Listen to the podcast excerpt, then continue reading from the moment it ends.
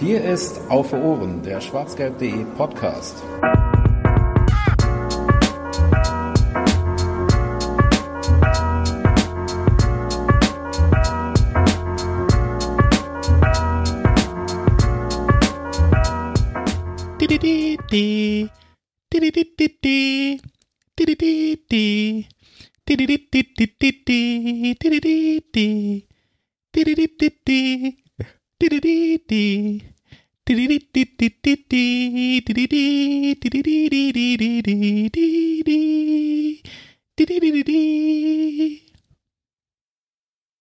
Das Problem ist, dass das jetzt keine Stelle war, wo The Final Countdown tatsächlich gesungen wird.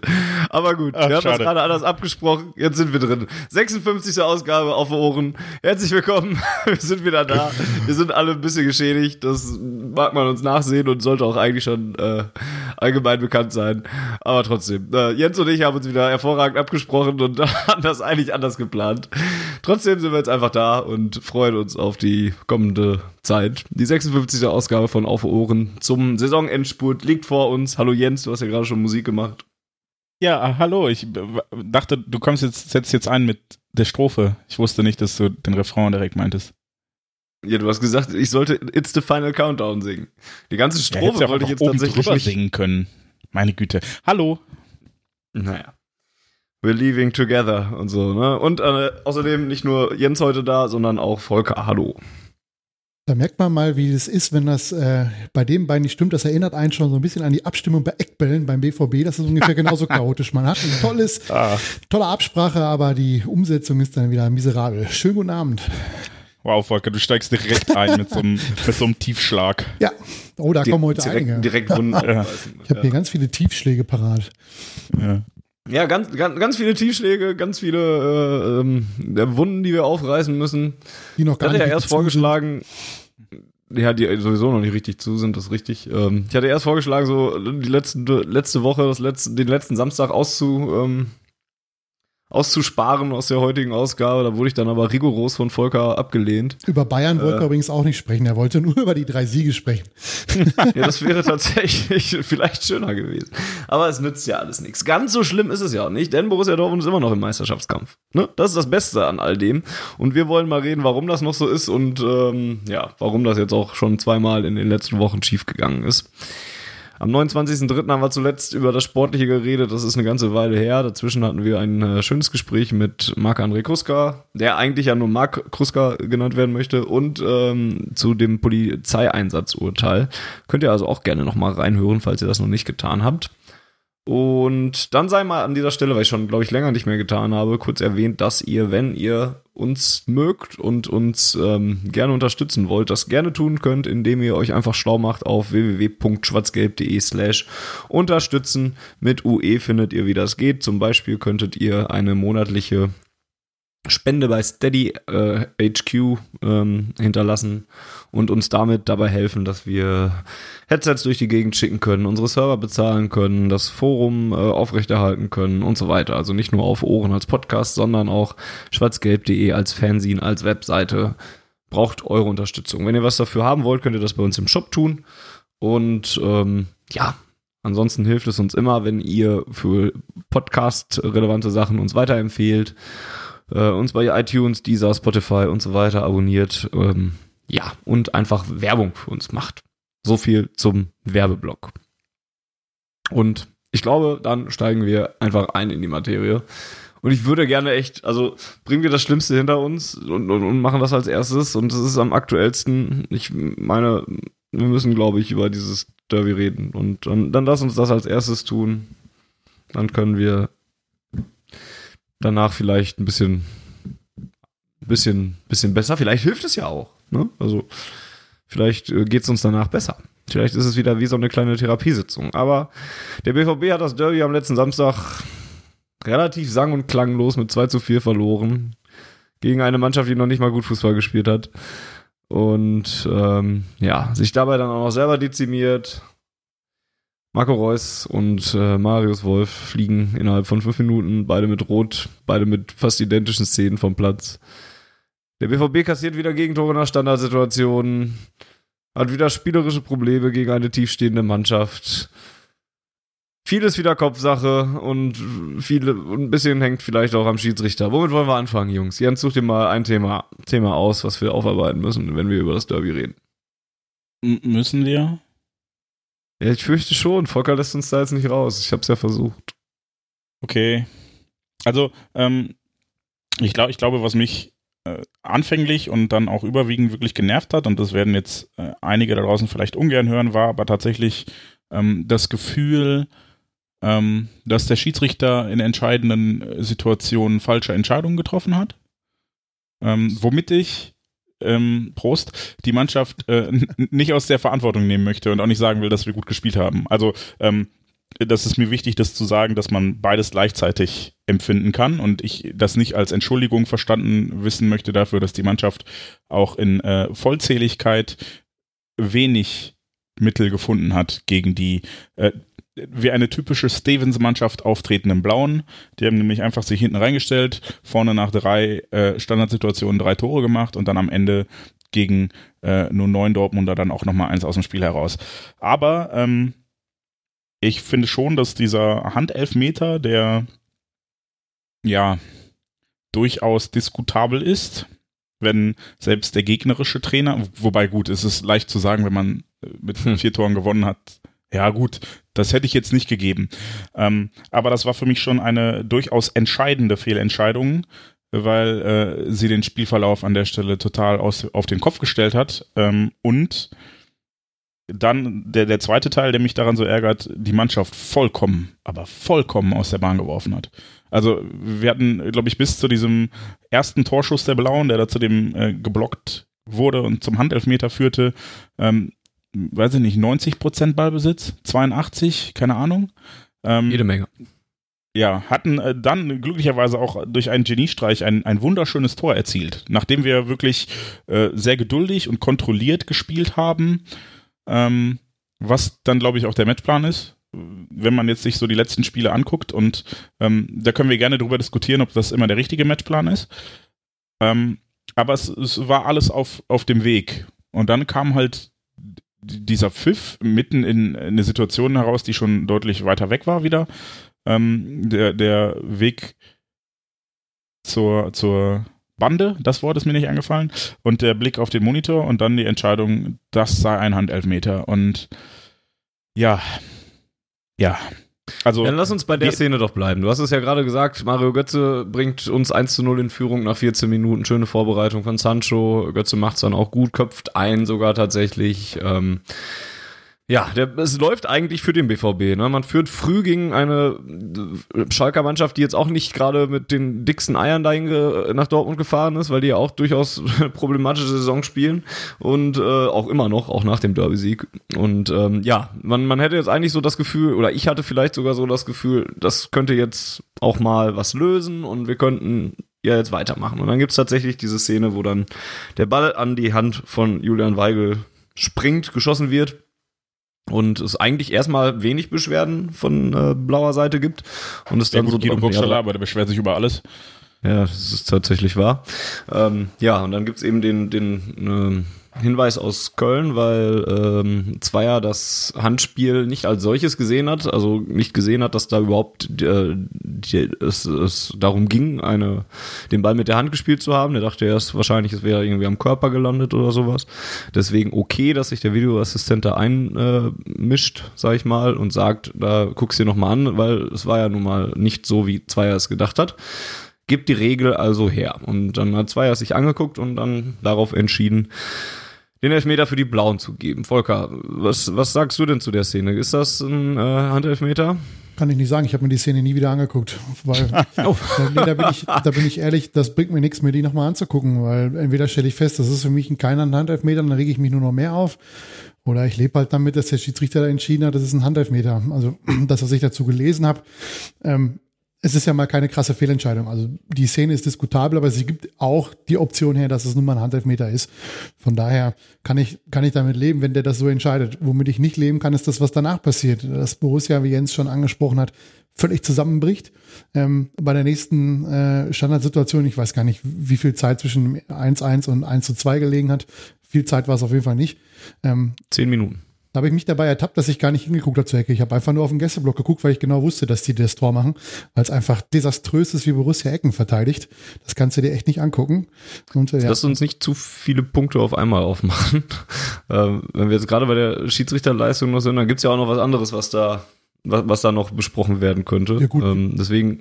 Wenn du jetzt auf die, auf die beiden roten Garten ansprichst, ähm, die er gegeben hat, ähm, bin ich dabei, die kannst du geben. Also die für Wolf ist einfach saudämlich. Da, da verstehe ich nicht, wieso er im Mittelfeld fünf Minuten nachdem es äh, die erste rote Karte gab, da äh, wem man auch immer, McKenny oder äh, Serda oder wie der heißt, ich weiß gar nicht, wem man da äh, von den Socken geholt hat. Ähm, Zweimal von, Serda. Von hinten umgrätscht, das ist einfach, das ist einfach äh, leider die Nerven verloren. Ähm, ja, und bei Marco Reus ist ich habe das so ein bisschen mit dieser Baggerlord-Szene mal verglichen in Paderborn. Das war ein ähnliches Foul ungefähr. Da haben wir alle eine rote Karte gefordert, die es damals nicht gegeben hat. Ähm, ich finde die da völlig okay, die rote Karte zu geben. Was halt beim Schiedsrichter enorm aufgefallen ist, ist eine, eine ja, zweierlei Maßmessung. Ja? Also er hätte durchaus, wenn es ein McKenny in der 77. Minute vom Platz stellen können, der hatte, glaube ich, schon gelb, als er äh, Witzel von den Socken geholt hat. Ähm, Zumal er da ja auch, also ähm, der Schiedsrichter Risiko hat ja reingeht, gesagt, ne? also genau, Schiedsrichter hat nachher gesagt, McKenny kam ja von der Seite und deshalb war es nicht so schlimm, aber ich finde schon, dass das mindestens ähnlich also, gesundheitsgefährdend war. Zumal er da schon gelb hat, meiner Meinung meines Wissens nach und ähm, ja, so ein bisschen nimmt Witzel da noch aus der Situation Dampf raus, indem er kurz vorher abspringt. Wenn er stehen bleibt, trifft er ihn volle Möhre am Sprunggelenk oder am Schienbein. Ähm, ja, also da kann man durchaus eine rote Karte geben. Und dann sind es halt immer so, ja, die Blauen haben ja relativ viele gelbe Karten bekommen, auch in Szenen, wo sie keine bekommen haben, hätte man durchaus noch eine geben können. Burgstaller hat lange, lange drum gebettelt, seine gelbe Karte zu kriegen, warum er die nicht früher gekriegt hat. Ja, hat gar keine bekommen. Hat er gar keine bekommen, ja, guck mal. Er hat gar keine bekommen. Ja, der hat sich ja wirklich mehrmals drum beworben. Ähm, ja, aber unterm Strich, ja, ähm, mich nervt es eigentlich mittlerweile, nach, dass wir nach Heimderbys immer über die Schiedsrichterleistung diskutieren. Das war beim 4-4 auch schon so. Ähm, da führst du 4-0 und alle beschweren sich darüber, dass Kehra Anfang der ersten Halbzeit nicht vom Platz geflogen ist. Ja, das ist schön und gut, aber dass die am Ende noch einen 4-0 Vorsprung verspielt, hat der nun mal nicht per se damit zu tun oder einzig allein damit zu tun, dass der Schiedsrichter Anfang der ersten Halbzeit den Spieler nicht vom Platz gestellt hat. Ähm, und das war halt jetzt auch wieder so. Es steht äh, 1-0, dann steht es 2-1, Rückstand, da kommt nichts von Borussia und äh, beim Stand von 2-1 dann das Foul, was zum 3-1 führt, wo Reus dann runter muss. Ähm, ja, bis zu dem Zeitpunkt 60 Minuten oder wann das war, hat Borussia ja nichts hingekriegt offensiv. Und das ist das, was mich viel mehr stört als eine Schiedsrichterleistung, die du als Mannschaft eh nicht beeinflussen kannst. Ich wollte so schön jetzt hier doppelpassmäßig so Szene nach Szene besprechen und jetzt ist äh, die Ordnung genauso wie bei Borussia äh, komplett verloren gegangen. Ja, ist doch, ähm, ist doch ähm, schön. Wir haben wir es ja. ja. schon beim Intro nicht hingekriegt. Genau. Ähm, das ist tatsächlich. Ich, ich, ich, würde dir würde dir insofern widersprechen, äh, Volker, als dass ähm, äh, die, der Schiedsrichter natürlich trotzdem entscheidenden Einfluss nimmt. Auch wenn ich wenn ich dir recht gebe, dass ähm, Borussia äh, sich selbst zuzuschreiben hat, dass man dieses 2 zu 1 kassiert, äh, was einfach es ist ja auch einfach seit Monaten ein Problem. Die Bayern haben ein Tor nach der Ecke gemacht, die Blauen machen ein Tor nach der Ecke. Stuttgart nach einer Standardsituation an, an der Strafraumkante, Bremen im Pokal. Ja, Ho naja. Hoffenheim nach Hoffenheim, zwei Flanken. Also, gleich. Äh, genau, das, also da, da, brauchen wir nicht drüber reden, dass, dass das natürlich ähm, ein entscheidender Faktor ist, aber es ist ja nicht so, als hätte der Schiedsrichter nicht ähm, also so Lappalien begangen, äh, sondern er hat da entscheidende Situationen oder entscheidende für das, für das gesamte Spiel entscheidende Szenen entschieden. Und zwar hat er dem Blauen ein Tor zugeschrieben, mehr oder weniger, also die 75-prozentige Wahrscheinlichkeit auf ein Tor geschenkt, äh, das vielleicht von der Regel gedeckt ist, wie es der Kicker nennt, aber ja, also ein äh, sehr weicher Handelfmeter ist. Ähm, und dann natürlich äh, das Spiel dahingehend kippen lassen, als dass gerechtfertigte Platzverweise ausgesprochen wurden auf der einen Seite und auf der anderen Seite nicht. Ja, und, und mich, mich, regt zum Beispiel Burgstaller unfassbar auf. Es gibt, bevor Reus äh, sich den Platzverweis holt, gibt es zwei Szenen, die für Burgstaller beide zwingend gelb sind. Einmal hält der Akanji ungefähr über acht Meter fest ja, wo, wo man dann äh, irgendwann mhm. als Schiedsrichter auch mal, um, um einen Deckel drauf zu kriegen, eine persönliche Strafe zeigen muss und zu sagen, so, Freundchen, äh, schon gut, aber nicht so weiter. Und dann gibt es eine andere Szene, da spielt er Hand ähm, bei, einem, bei einem Pass auf Außen, wo der, wo ich glaube, Sancho hätte den Ball bekommen oder der Ball kam von Sancho zu Wolf und hätte Burgstaller sich nicht voll bewusst mit der Hand dazwischen geschmissen, äh, wäre derjenige auf Außen frei durch gewesen. Das waren zwei Szenen, die beide direkt vor das der roten Karte waren. War der schon gelb hatte, aber, oder? Nee, nee, Caligiuri war äh, im im, im Zweikampf okay. gegen äh, Sancho später auch noch, genau. Aber ähm, das waren für mich zwei klare Burgstaller gelbe Karten äh, und er hat keine gesehen. So, und äh, das, das ist dann das, was dieses, was diese Wut auf den Schiedsrichter, glaube ich, auch so in den, in den Fokus rückt, dass man natürlich, ähm, also sagte ich ja eben, ich, ich will überhaupt nicht in Abrede stellen, dass die Mannschaft nicht gut genug war ähm, und dann vielleicht auch der Matchplan nicht gut genug war für ein Derby. Aber ich äh, glaube halt schon, dass der Schiedsrichter Einfluss genommen hat. Und das sollte ein Schiedsrichter, ein guter Schiedsrichter niemals tun. Ich gebe euch beiden recht. Ähm, auf der einen Seite gebe ich Jens recht, weil ich auch ähm, die, die Bedeutung dieses 1 zu 1, dieses Elfmeters durchaus ähm, enorm finde. Also wie Wobei, gesagt, der wenn, BVB wenn man, da mal, wenn man da mal eingreift in diesen Elfmeter, ob der jetzt berechtigt ist oder nicht, lassen wir jetzt einfach mal dahingestellt. Er hat ihn gegeben. Das hat im Hinspiel ja auch keinen gestört. Da gab es diesen Elfmeter nach Videobeweis, weil Reus, glaube ich, Caligiuri irgendwie getroffen hat. Äh, das war, der war auch so lustig. Ja, der tritt ihm halt auf den Fuß und ob man da jetzt Elfmeter geben muss oder nicht, das kann man, da kann man darüber diskutieren. Aber das hat Borussia aus der Bahn geworfen. Und das ist der große Unterschied zu dem Heimspiel jetzt, dass es den BVB halt komplett aus der Bahn geworfen hat. Deswegen, das wäre das, was ich doch hätte sagen wollen.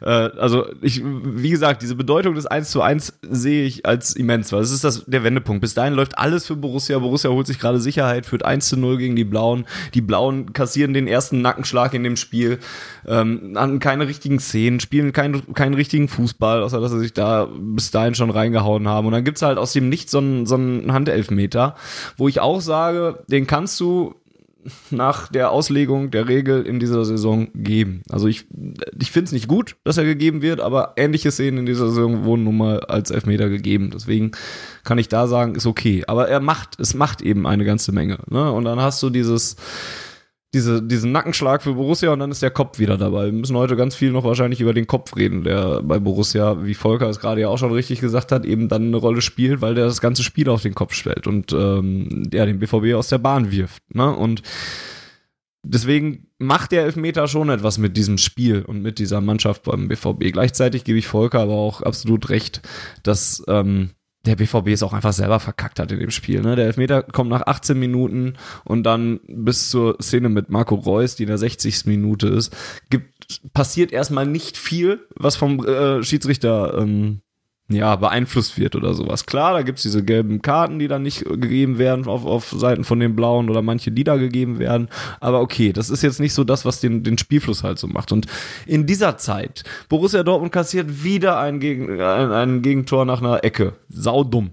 Ähm, und, und kriegt es dann auch. Dieser Ecke allein diese Entstehung. Die ist, auch, die ist auch saudumm mit Diallo, der kurzer den Abschluss spielt, von, genau, kurzer Abschluss von Birki, glaube ich, oder der Ball kommt auf jeden Fall von Birki zu Akanji und Akanji spielt den Ball auf Diallo, der pennt. Dann geht der genau, Ball in Seiten aus, Einwurf für die Blauen ja. und dann verpasst Diallo es wieder, den richtig zu klären und es gibt Ecke. Richtig. Und dann weiß man eigentlich schon, was passiert. Also ich hatte auch schon bei der ja. Ecke schon ein ganz schlechtes ja. Gefühl ähm, ja, man sieht es sich dann mit an. Ne? Und selbst nach dem 1 zu 2 kommt auch wieder keine Reaktion äh, vom BVB. Ne? Man spielt da so ein bisschen mit, hat aber, soweit ich es jetzt in Erinnerung habe, da auch keine großen äh, Torszenen, bis Marco Reus vom Platz fliegt und das Spiel dann wieder ein anderes wird. Und deswegen gebe ich auch Volker komplett recht, dass Borussia Dortmund sich da auch ganz schön an die eigene Nase fassen muss. Ne? Also Felix Zweier hat bei weitem kein gutes Spiel gemacht und ich finde die Schiedsrichterleistung auch ja, nicht mehr ausreichen, wie der Kicker es zum Beispiel gesehen hat. Ich fand die schlecht, einfach durch das Spiel hinweg.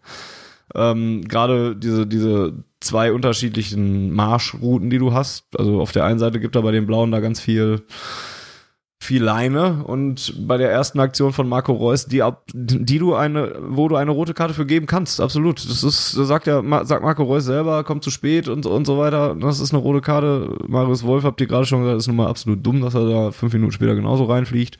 Das sind für sich genommen rote Karten, aber vom Gesamtkontext des Spiels ist es halt zu wenig. Aber lass uns tatsächlich nicht über den Schiedsrichter reden, lass uns über das Sportliche reden. Und da Borussia Dortmund ist tatsächlich ja, nicht, nicht geschafft äh, gegen die Blauen, die wenig getan haben, aber das, was sie mussten, getan haben und äh, haben es nicht geschafft, da Fußball zu spielen, Chancen sich zu erarbeiten und ja, eben mitzuhalten. Und das ist ja, schon traurig, ja. Was sich halt erstaunlicherweise fast durch alle Heimspiele in diesem Jahr zieht, ne? Also das von Hannover klammern wir mal aus, das war 5-1 oder 5-0, das war, äh, war halt Standard, standesgemäß zu dem Zeitpunkt. Aber danach waren die Heimspiele halt richtig schwierig. Ne? Wenn ich Wolfsburg haben wir auf der letzten Rille äh, gewonnen, da haben wir jetzt auch nicht so überragend besser gespielt, dass man jetzt sagen müsste, der Sieg ist absolut verdient. Da war Wolfsburg mindestens auf Augenhöhe in meinen Augen. Meins war die erste Halbzeit gut, die zweite war eine Vollkatastrophe. Und äh, dann auch die Heimspiele gegen Werder waren, waren schwierig im, im Pokal. Ähm, und auch das, äh, das Heimspiel gegen Stuttgart war auch nicht so, dass, dass man da jetzt 90 Minuten lang überlegen war und äh, völlig souverän das Ding nach Hause geschaukelt hat. Und da hat sich das Derby im Prinzip eigentlich komplett mit reingenommen. Dortmund fällt es unglaublich schwer, gegen tiefstehende Gegner, jetzt mittlerweile auch bei Heimspielen, ähm, die, das Spiel zu machen, Ideen zu haben. Und da ist halt die Frage, woran das liegt. Und in meinen Augen ist vielleicht ein Problem äh, die Doppelsechs mit Witzel und Delaney. Die ist mir in so einem Spiel gegen einen Gegner, wo ich weiß, dass der ganz tief hinten drin steht, vielleicht einen Tacken zu defensiv. Zumal Witzel ja, und Delaney jetzt auch leider ähm, ja beide äh, sportlich oder, oder ja sportlich nicht so auf dem aktuell besten Niveau sind. Und äh, da hätte ich mir vielleicht irgendwie eine andere Variante gewünscht. Also gerade gegen, gegen die Blauen hätte ich mir durchaus gewünscht, dass, dass Götze vielleicht ähm, auf der 8 spielt und äh, Paco spielt vorne drin, äh, wenn Paco denn fit ist für, sagen wir mal, 60 Minuten.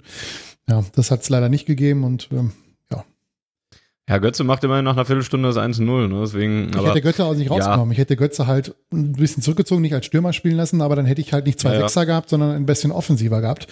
Hätte ich zumindest mal versucht. Ein bisschen Fahrrad dann hat es für seine Verhältnisse ein bisschen früher korrigiert. In der 56. Minute hat er dann ja Delaney rausgenommen und Paco Acassa für ihn gebracht. Ähm, ja, das ist auch so eine Marschroute, die ich da auch eher mitfahren würde, was du gerade gesagt hast. Also diese Doppel-6 ist mir dann, also die ist gegen offensive Mannschaften finde ich die gut, aber zu Hause gegen die Blauen braucht man vielleicht auch nicht so eine Defensive Doppel-6. Jens, wie siehst du das? So wie ihr. Also ich, ich finde, ähm, wir strahlen so eine äh, Pseudodominanz aus, finde ich. Also äh, gegen die Blauen war es halt auch Pseudodominanz insofern, als dass wir äh, zwar viel den Ball hatten, aber damit nichts anzufangen wussten. Und das ist halt, äh, ich weiß nicht, ich, ich würde mir halt wünschen, ähm, dass so eine Mannschaft von Borussia Dortmund ähm, und das beziehe ich jetzt sowohl aufs Derby als auch auf das andere Debakel in den letzten Wochen, äh, einfach mal mit breiter Brust auftritt und nicht äh, wie, wie das Kaninchen vor der Schlange. Also, ähm, das ist mir immer zu abwartend, zu zögerlich, zu zaghaft. Wir haben so viel offensive Qualität. Ähm, warum fokussieren wir uns nicht mal darauf, die zu nutzen? Weil dann stellt sich vielleicht auch, wenn wir es geschickt anstellen, nach 20 Minuten die Frage der defensiven Stabilität nicht mehr. sei denn, wir spielen wie gegen Hoffenheim oder die Blauen letztes Jahr. Aber ähm, ich sehe das genauso wie ihr. Ich fand auch, dass Götze zum Beispiel seine besten Spiele bei uns eben genau in dieser Rolle gemacht hat, auf der Doppelzehn mit, mit Reus zusammen. Ähm, und ja, also äh, gegen die Bayern kann ich es noch so halb verstehen. Ich finde es immer noch nicht cool, weil ich geglaubt hätte, wenn man denen ähm, zum Beispiel ein bisschen mehr Paroli geboten hätte und die ein bisschen mehr gefordert hätte, ähm, auch, auch wenn die Doppelsechs da ein bisschen anders aussah, ähm, die waren ja nicht sattelfest. Also wir, wir hatten ja nicht grundlos die erste große Chance des Spiels und wäre der Ball da fünf, sechs Zentimeter weiter nach links ge geflogen als nach rechts, hätten wir auch 1-0 geführt in München. Ähm, ja, ich hätte mir halt gewünscht, dass man sowohl da als auch in eigentlich allen anderen Spielen den, den etwas dominanteren, offensiveren und auch druckvolleren Ansatz wählt, von vornherein direkt das Spiel machen zu wollen, von vornherein direkt den Ton angeben zu wollen, weil es halt eben nicht immer so laufen kann wie gegen Wolfsburg, dass du das Spiel geduldig auf 0-0 hältst und dann in der 94. und 96. Minute zwei Tore schießt. Warum nicht einfach mal in der ersten, zweiten, dritten, vierten, fünften, sechsten, siebten Minute zwei Tore schießen und danach das Spiel locker zu Ende spielen? Und das würde ich Hat mir halt wünschen. Vielleicht ein bisschen, ein bisschen Angst vor der eigenen Courage, so ein bisschen, weil ich meine, ich habe eben schon dieses Kopfthema angesprochen und so und, und das bleibt ja Nummer eins, gerade in der Rückrunde, was ja irgendwie diskutiert werden muss. Traut man sich tatsächlich einfach zu wenig auch selber zu? Das ist so ein bisschen Weiß Psychologie, aber. Ich, ich, durch, durch zum Beispiel Aussagen von, von Birki, als es dann um die ähm, Mann- bzw. Raumdeckung bei Standardsituationen ging, kann ich mir durchaus vorstellen, dass da einfach auch taktische Vorgabe ist. Und wenn, wenn man mit der Doppel-6 Birki, äh, Delaney und Witzel ins Spiel geht, gegen eine Mannschaft, die auf Platz 16, 15, Entschuldige, 16 ist mein Wunsch an der Stelle, aber noch nicht. Sind leider noch 15.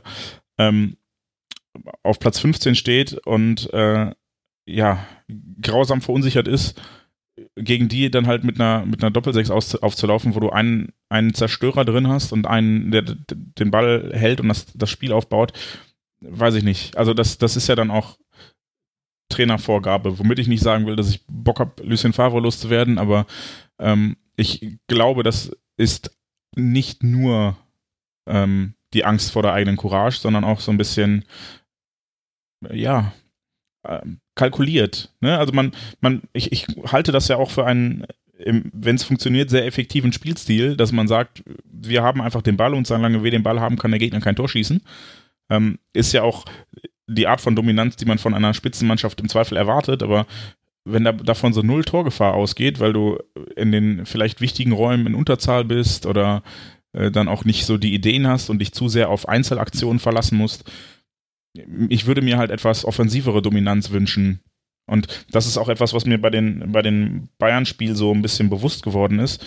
Ich finde jetzt nicht, dass sie die ersten Tore waren ja gefühlt alle geschenkt von uns. Das eine war eine Ecke, ja gut, es ist ja bei uns gefühlt immer ein Gegentor. Ähm, dann hat Sagadu diesen, diesen Aussetzer. Ähm, also es ist jetzt nicht so, als hätten wir den Bayern nicht die ersten Tore auf dem Silbertablett serviert. Und sie haben trotzdem einfach eine ganz andere Art von Dominanz ausgestrahlt. Es ist auch ein bisschen Gier. Und das ist etwas, so leid es mir tut, das bewundere ich bei den Bayern immer. Die wollen immer noch ein Tor mehr schießen. Die hören halt nicht bei 3-0 auf zu spielen.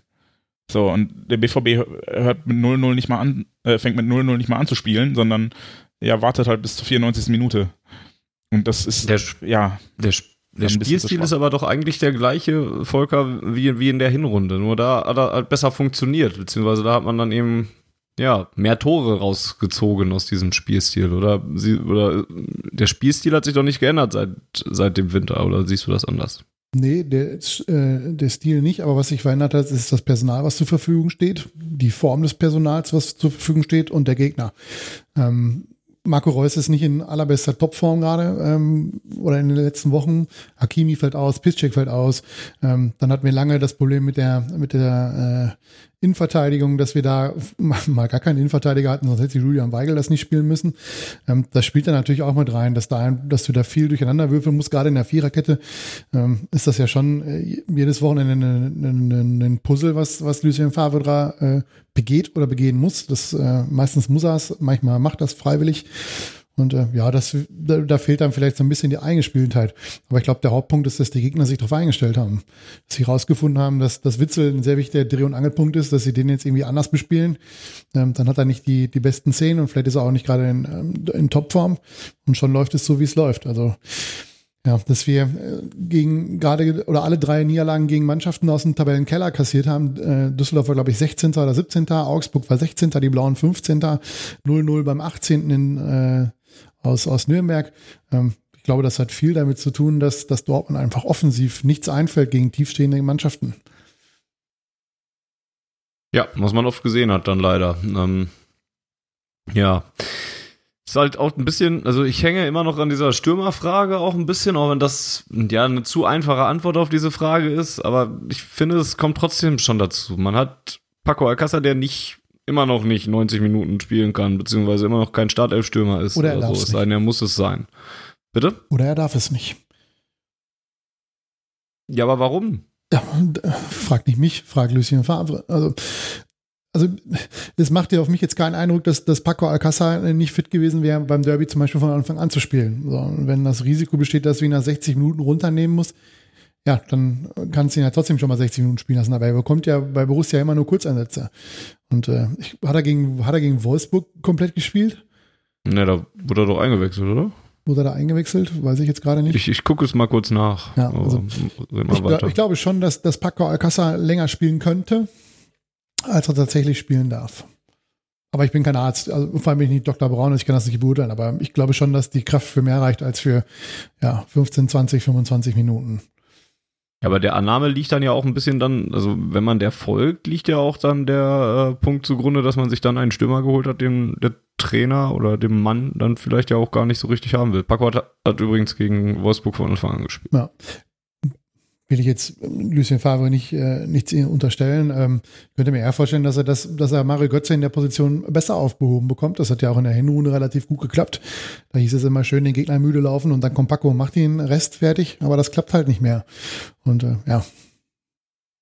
Ich, ich, ich halte Götze einfach in der Position für völlig verschenkt in, in der Stürmerposition. Der ist auf, an anderen Positionen, wie Jens schon sagte, ähm, hinter den Spitzen oder hinter der Spitze deutlich besser aufgehoben in meinen Augen. Und ja, ich bin gespannt, was sie im Sommer machen. Alexander Isak scheint ja da einiges äh, bei Willem Twey bewegen zu können. Ob das dann reicht, um in der Bundesliga entsprechend ähm, ja, eine Chance zu kriegen, ähm, muss man sehen. Aber das also ist jetzt ich möchte da präzisieren. Ja, mach. ja, Entschuldige. Hm. Ähm, ich ich äh, finde Götze auf der Position wertvoller, weil, äh, und da würde ich dir zustimmen, wir, glaube ich, auch ein bisschen Formprobleme auf den Außenpositionen haben. Also außer Sancho der ja gefühlt alles kann, aber halt auch, ja, einen Geniestreich hat im Spiel und den Rest vielleicht dann nicht so äh, aufblüht, was man äh, nochmal bei einem 19-Jährigen auch nicht zwingend erwarten muss, dass der 90 Minuten die Sterne vom Himmel spielt. Ähm, ähm, ist es aber so, dass von der anderen Seite in den letzten Wochen einfach sehr, sehr wenig kam. Und ähm, da würde Götze statt Delaney zum Beispiel halt ein bisschen mehr äh, also einfach mehr Personal in der Offensive bedeuten. Weil mit Delaney und Witzel hast du zwei, die absichern und dann hast du vorne halt nochmal dreieinhalb Offensive, weil ich auch finde, dass Götze das auf der, auf der Neun ganz gut macht, aber er spielt halt nicht als Neuner, sondern er, er weicht ja sehr häufig aus und besetzt die Räume, um Überzahl zu schaffen auf den Flügeln, aber dann fehlt halt wieder in der Mitte einer und ich glaube, mit der einen Position mehr, dann könnte Götze immer noch so frei spielen, genau, genau Reus und die beiden könnten halt die ganze Zeit äh, entweder Überzahl schaffen oder, oder sich fürs Kombinationsspiel anbieten oder halt als Abnehmer irgendwo rumstehen. Ähm, aber das fehlt halt, wenn äh, ja, Götze aus der Mitte immer rausrückt, um jemanden zu, ja, zu unterstützen. Dann stehen da irgendwie Guerrero, Götze und Reus auf engem Raum und Sancho verhungert am langen Pfosten, weil er mit drei Verteidigern gegenübersteht und sowas. Also das gefällt mir halt nicht. Und ähm, da würde ich mir halt schon wünschen, wenn wir einen, einen Stürmer hätten, der vom Positionsspiel her mehr wie ein Stürmer spielt. Da brauchen wir jetzt gar nicht über die Debatte äh, reden, dass der kräftig sein muss und, und äh, als Ballempfänger und Kopfballstark und sowas, weil Mario Götz hat ein fucking Kopfballtor gemacht gegen die Blauen. Aber ähm, mir fehlt einfach, äh, und das sehe ich dann eher ähm, als Problem der, der gewählten Aufspielung. Ja, ein Zielspieler oder einfach eine, eine zusätzliche Anspielstation. Weil äh, ja. Ein Stürmer, ich sag mal, jemand, der, der jahrelang oder der es gelernt hat, äh, Stürmer zu spielen, der verhält sich auch anders als Mario Götze vermutlich. Einfach ja, in den in ja. Zweikämpfen. Ähm, ich habe jetzt, wie gesagt, bei, bei Mario Götze nicht drauf geachtet. Ähm, aber ich stelle mir halt vor, dass so ein Stürmer halt auch mal mit dem Rücken zum Tor steht, ähm, auch mal einen Ball einfach abschirmt und solche Geschichten. Das funktioniert ja bei Borussia halt gar nicht. Ne? Paco ist, ist nicht der Mann dafür. Ähm, du musst ja nicht unbedingt groß für sein, du musst vor allem ein richtiges Stellungsspiel haben äh, gegen deinen Gegenspieler, ähm, um solche Bälle auch mal fest machen zu können. Das, das geht Borussia halt voll ab.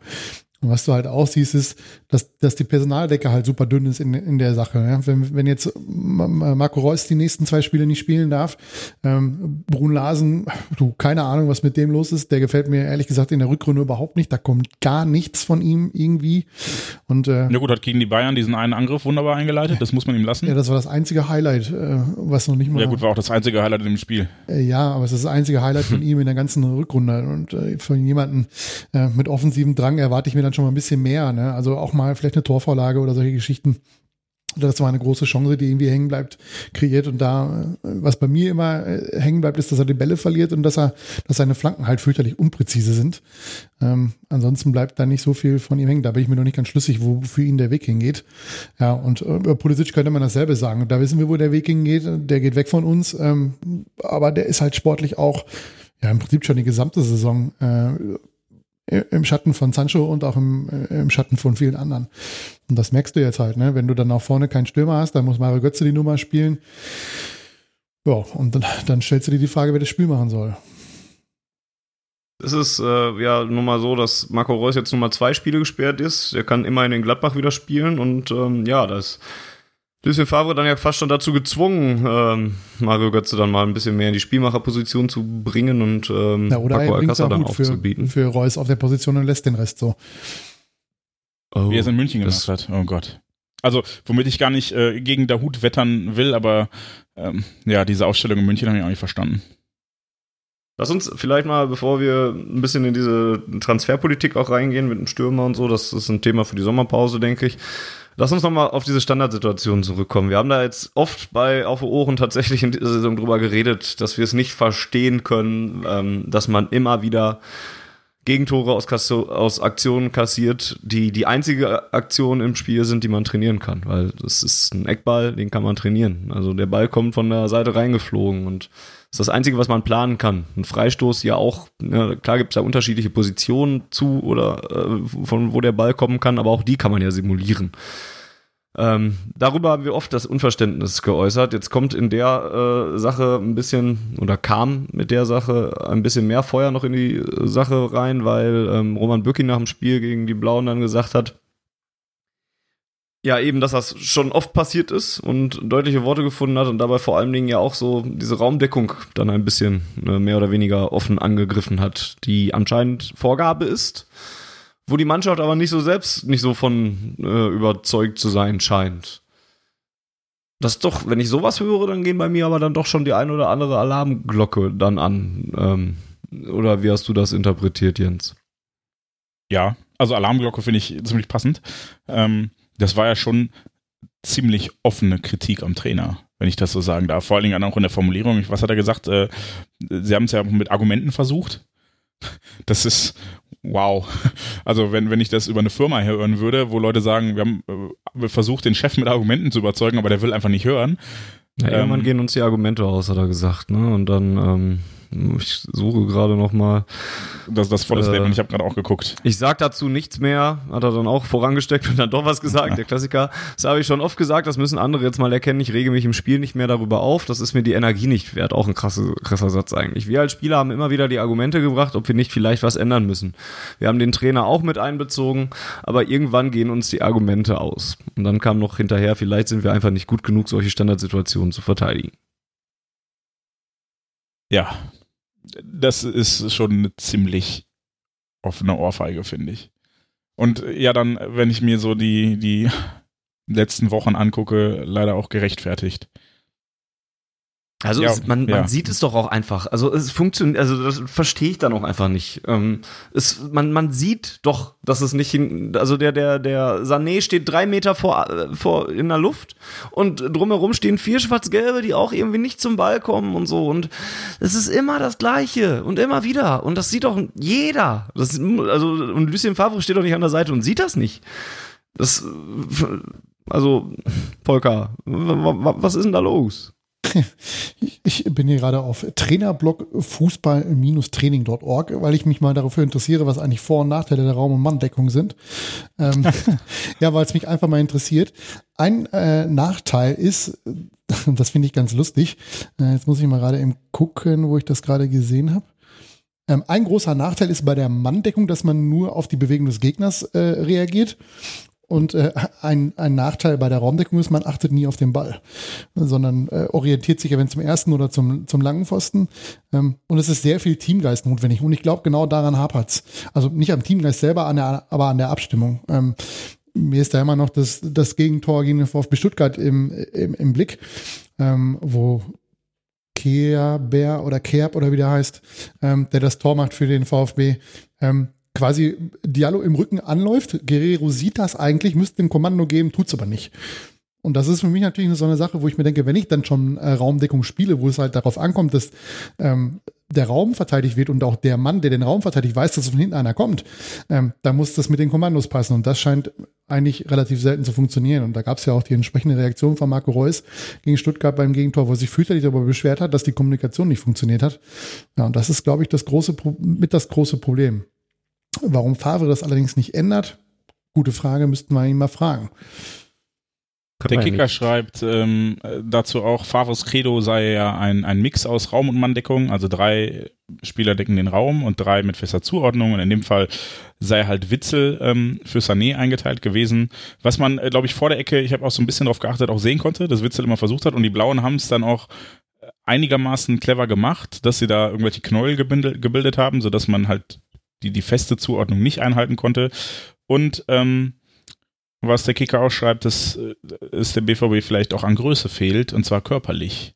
Ja, Witzel ist 10 Zentimeter kleiner. Wobei, wenn ich da eben eingreifen darf, ähm, ich in diesem Trainerblock, ich will jetzt nicht sagen, ob das, äh, ob das jetzt verifizierbar ist oder ob das richtig ist, ähm, aber da geht es zum Beispiel darum, dass die dass der die Raumdeckung den Vorteil hat, nämlich dann, wenn du körperlich unterlegen bist in, in, äh, von der Körpergröße her, im Gegensatz zur Manndeckung, weil du dann nicht das Mismatch hast, dass irgendjemand mit, sag ich mal, Meter 80 gegen einen Mann verteidigen muss, der Meter 96 ist. Und bei der Raumdeckung wäre das eben halt ein, ein Vorteil, dass man dieses Problem nicht hat.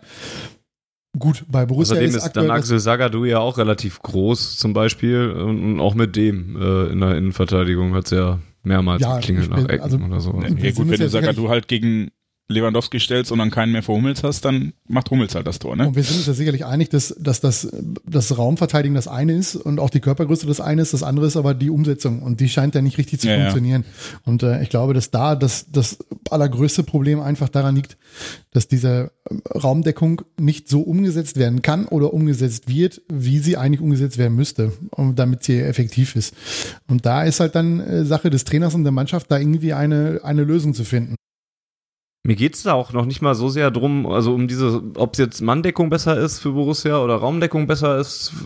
Ich glaube, für beide Systeme und auch für den Mischmasch, den Lucien Favre dann vielleicht favorisiert, da wird es für alles Vor- und Nachteile geben und da lassen sich Gründe für finden. Aber wenn es offenkundig doch nicht funktioniert, so wie es gerade ist, und das ist doch nun mal so, also es kann ja, und, und es ist doch nun mal fürchterlich, dass man bei jeder Ecke Angst haben muss und in zwei von drei Fällen oder in einem von drei Fällen, weiß ich jetzt nicht, wie da die Statistik ist, da geht's dann auch schief.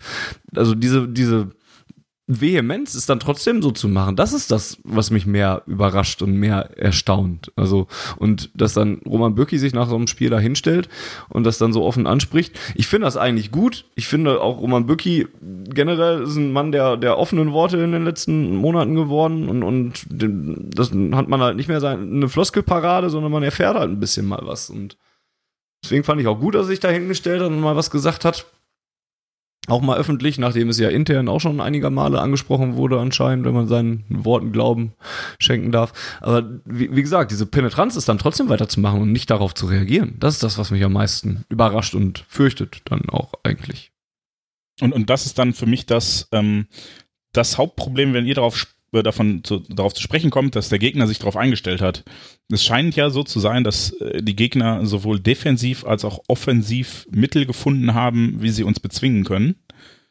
Und da muss man ja als Trainer dann im Zweifel auch darauf reagieren, um diese Mittel wieder obsolet zu machen. Weil wenn sich jeder gegnerische Mannschaft einfach nur Videos davon angucken muss, wie wir Ecken verteidigen, um zu wissen, wie sie drei Tore gegen uns machen, dann wird es zu einfach. Oder wenn jede gegnerische Mannschaft weiß, sie muss Reus hinterherlaufen und Sancho doppeln, dann sind wir tot.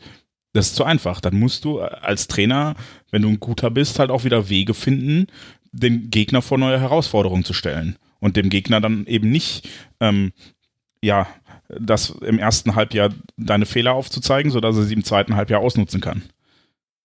Und äh, da, da, das ärgert mich so ein bisschen, dass halt, so wie du sagtest, Fanny, ah, die Penetranz, mit der daran festgehalten wird, dass man etwas macht, was bisher nicht funktioniert hat. Oder äh, etwas fortführt, was inzwischen nicht mehr funktioniert, um es etwas präziser zu sagen. Mich beschleicht da so ein bisschen das Gefühl, dass Favre ja, anders, anders an die Saison rangeht oder anders die Saison zu Ende spielen möchte, wie es, wie es äh, ja, wir gerne hätten und wie es auch die Mannschaft vielleicht gerne hätten. Ähm, die ganze Rückrunde ist im Prinzip eine einzige, äh, wir sind ruhig, wir sind aus der Defensive heraus, wir spielen ruhig und hoffen auf das Tor, äh, Spiele mit einer Ausnahme. Und das war die zweite Halbzeit bei Hertha BSC Berlin, wo man wirklich 45 Minuten lang volle Möhre auf, das, auf die Tore gedrückt hat und dann nachher kurz vor Schluss noch das 3-2 gemacht hat, wo man aber sich zig Torchancen rausgespielt hat. Klar, wir haben auch Glück gehabt mit dem nicht gegebenen Elfmeter. Ähm, aber das vermisse ich zum Beispiel. Und ähm, Favre scheint, dadurch, dass er auch die Flinte ins Korn geworfen hat nach, dem, nach der Niederlage im, im Derby, ähm, was sie. Das, Gut, das, wer von uns, also jetzt, um ihn kurz Schutz zu nehmen, wer von uns hätte das nicht getan? der Unterschied ist, wir dürfen das, der Trainer darf das in meinen Augen nicht. Ja, ja. Ne? Klopp wird das nie machen. Ne? Klopp wird das nie machen, als Beispiel jetzt. So, Das Ding ist durch, ja. Matthias Sammer hat das 2002 auch nicht gemacht und da war die Situation noch viel aussichtsloser bei noch fünf Punkten Rückstand bei, glaube ich, noch neun zu holenden Punkten. Ne? Also ja, mir hat es nicht gefallen, äh, da die, die Flinte ins Korn zu werfen, aber er kann das natürlich machen. Ich, äh, es ist, ist seine Sache. Ich finde es nur nicht gut und das äh, kann man ja auch so artikulieren. Ähm, aber um auf den Punkt zurückzukommen, äh, weder Mannschaft noch Trainer haben in dieser Saison oder in der Rückrunde irgendwie das, dieses Gefühl versprüht, dass sie wissen, worum es geht oder dass sie, dass sie die Chance erkannt haben, was die Mannschaft erreichen kann. Und ähm, die Mannschaft hat in meinen Augen oft den Willen vermissen lassen, ein Spiel konsequent zu gewinnen, weil sie zu viel Angst hatte, das Spiel zu verlieren. Und da sind wir wieder bei, ich glaube, das war auch Klopp, der das gesagt hat, ne? Äh, Die Angst zu gewinnen sollte Mhm. größer sein als die, als die Furcht zu verlieren. Auch schon letztes Mal drüber gesprochen. Klar, hier, Favre ja. ist ein defensiver Mann, der defensiv denkt und der auch immer erzählt, jedes Spiel ist schwer und äh, ja, in der Rückrunde haben sie Gut, das hat Klopp auch gemacht. ja, und es hat sich ja auch zum Teil bestätigt. Ähm, aber was mir halt so ein bisschen da gefehlt hat, war halt der Mut. Und das, da gibt es auch noch so Szenen wie, ich glaube, es war Mainz, äh, wo ich mich fürchterlich darüber aufgeregt habe, dass er, dass er fünf Innenverteidiger einwechselt. Ähm, Dortmund kommt kaum noch hinten raus, wo ich mir denke, komm, bring doch Paco. Ne? Wenn wenn wenn es jetzt nicht verletzungsbedingt ist und der dritte Wechsel war nicht verletzungsbedingt, als er Toprak reingebracht hat für, pf, keine Ahnung, wen er da rausgenommen hat, da hätte ich mir gewünscht, weißt du, bring Paco, der, dann kommt ein Ball vielleicht lang nach vorne, der kann bei 2 gegen 1 oder 1 gegen 1 auf der Geschwindigkeit noch was machen. Aber wenn du einen fünften Innenverteidiger bringst, genauso wie gegen Hoffenheim, dann ist der Mannschaft doch klar, dass es nur noch darum geht zu verteidigen und dieses äh, ja irgendwie über die über die Ziellinie zu hieven, das Ergebnis. Und das funktioniert halt nicht, ne? wenn ich nicht immer. Und das hat man jetzt halt in dieser Saison gegen Mainz hat's geklappt, gegen Ho- Hoffenheim hat's nicht geklappt. Und das sind halt einfach Signale an die Mannschaft, die mir nicht gefallen. Und da hätte ich mir ein bisschen mehr Mut gewünscht. Einfach. Ja, schlägt ja auch in die Kerbe, die ich äh, äh, am Anfang gemacht habe, dass ich gesagt habe, ich würde mir einfach eine andere Form von Dominanz wünschen. Ne? Also nicht dieses wartende Dominante, sondern dieses, jo, wir hauen euch jetzt weg, Dominante. Er ist halt viel Und, Ballbesitz in ungefährlichen Räumen, ne? Also äh, Genau. Und es passiert dann nichts. Dann geht der Ball von links nach rechts, von rechts nach links, wieder nach hinten, weil die Mannschaft tief drin steht. Gut, dann wird der Torwart mit reingeholt, dann geht's über Weigel und Akanji und der langer Ball, äh, Abschluss, das gleiche Thema wieder von vorne. Das ist halt, ja. Da hätte ich mir einfach ein bisschen mehr Mut gewünscht. Einfach, einfach mal riskieren. Und ganz ehrlich, wenn du dann, wenn du dann ein Spiel verlierst, statt das 0 zu 0 zu spielen, ja, mein Gott, dann ist es halt so. Aber diese Unentschieden tun dir am Ende noch mehr weh, als wenn du ein Spiel verlierst und dafür zwei gewinnst, wie du auch unentschieden spielst, weil du keinen Mut hast. Das ist aber auch ein bisschen etwas, wo, ähm, ja, was den Stand oder was der Standort Dortmund so ein bisschen mit sich bringt, oder? Also ich glaube, bei anderen Vereinen ähm, in der Bundesliga wäre das, glaube ich, gar kein so großes Thema, wenn das jetzt meinetwegen, weiß ich nicht, vielleicht Borussia Mönchengladbach oder sowas wäre oder Wolfsburg oder Hertha oder keine Ahnung. Ähm, ich glaube, bei Borussia kennt man halt, ja, auch aus der Kloppzeit, ähm, hat man halt dieses Verlangen danach, diese, dieses nach vorne hin und offensiv und sowas. Es ist dann. Ja, aber warum sollte Ja. man denn verdammt nochmal nicht? Guck dir an, was wir Ja, ich- für Spieler auf dem Platz haben. Guck dir an, dass wir, wir sind immer noch die Mannschaft mit den zweitmeisten Toren in der Liga. Ähm, Absolut, ich verstehe das ja auch, klar. Also ich, ich möchte nur sagen, ob man sich dann, ja, ich weiß gar nicht genau, was ich sagen möchte, außer, außer halt das, was ich gesagt habe. Ich glaube, anderen Vereinen wäre es gar nicht so fürchterlich wichtig. Bei Dortmund hängt das auch so ein bisschen, ja, vielleicht ist das auch ein bisschen in der DNA des Vereins mit drin. Dieses zumindest rausgehen und, ähm, und, und Gas geben. Ne? Und, und wenn man das dann halt nicht so, so sieht, wenn es diesen ruhigen Fußball gibt, der dann ja auch im Westfalenstadion häufig zu, zu so ein bisschen Unruhe sorgt und zu Raunen und so. Also ich glaube, es liegt auch einfach ganz viel im Verein. Das, das, das, das ist, ja, der, der, der Dortmund-Fußball, den sich, wenn man eine Umfrage unter den Fans machen würde, den die sich wünschen würden, wäre dann halt eher dieser aggressive und Eine und dieser, dieser, Ja, ja. das, was man, was Klopp so genannt hat. Deswegen, deswegen passt Jürgen Klopp so gut nach Dortmund, ne? Und ich möchte jetzt auch nicht Werbung dafür machen, für dieses ruhigere oder sowas unbedingt. Ich bin jetzt auch nicht der größere Verfechter. Wenn ich die Wahl habe, gucke ich mir auch lieber eine Mannschaft an, die nach vorne stürmt oder sowas. Hm.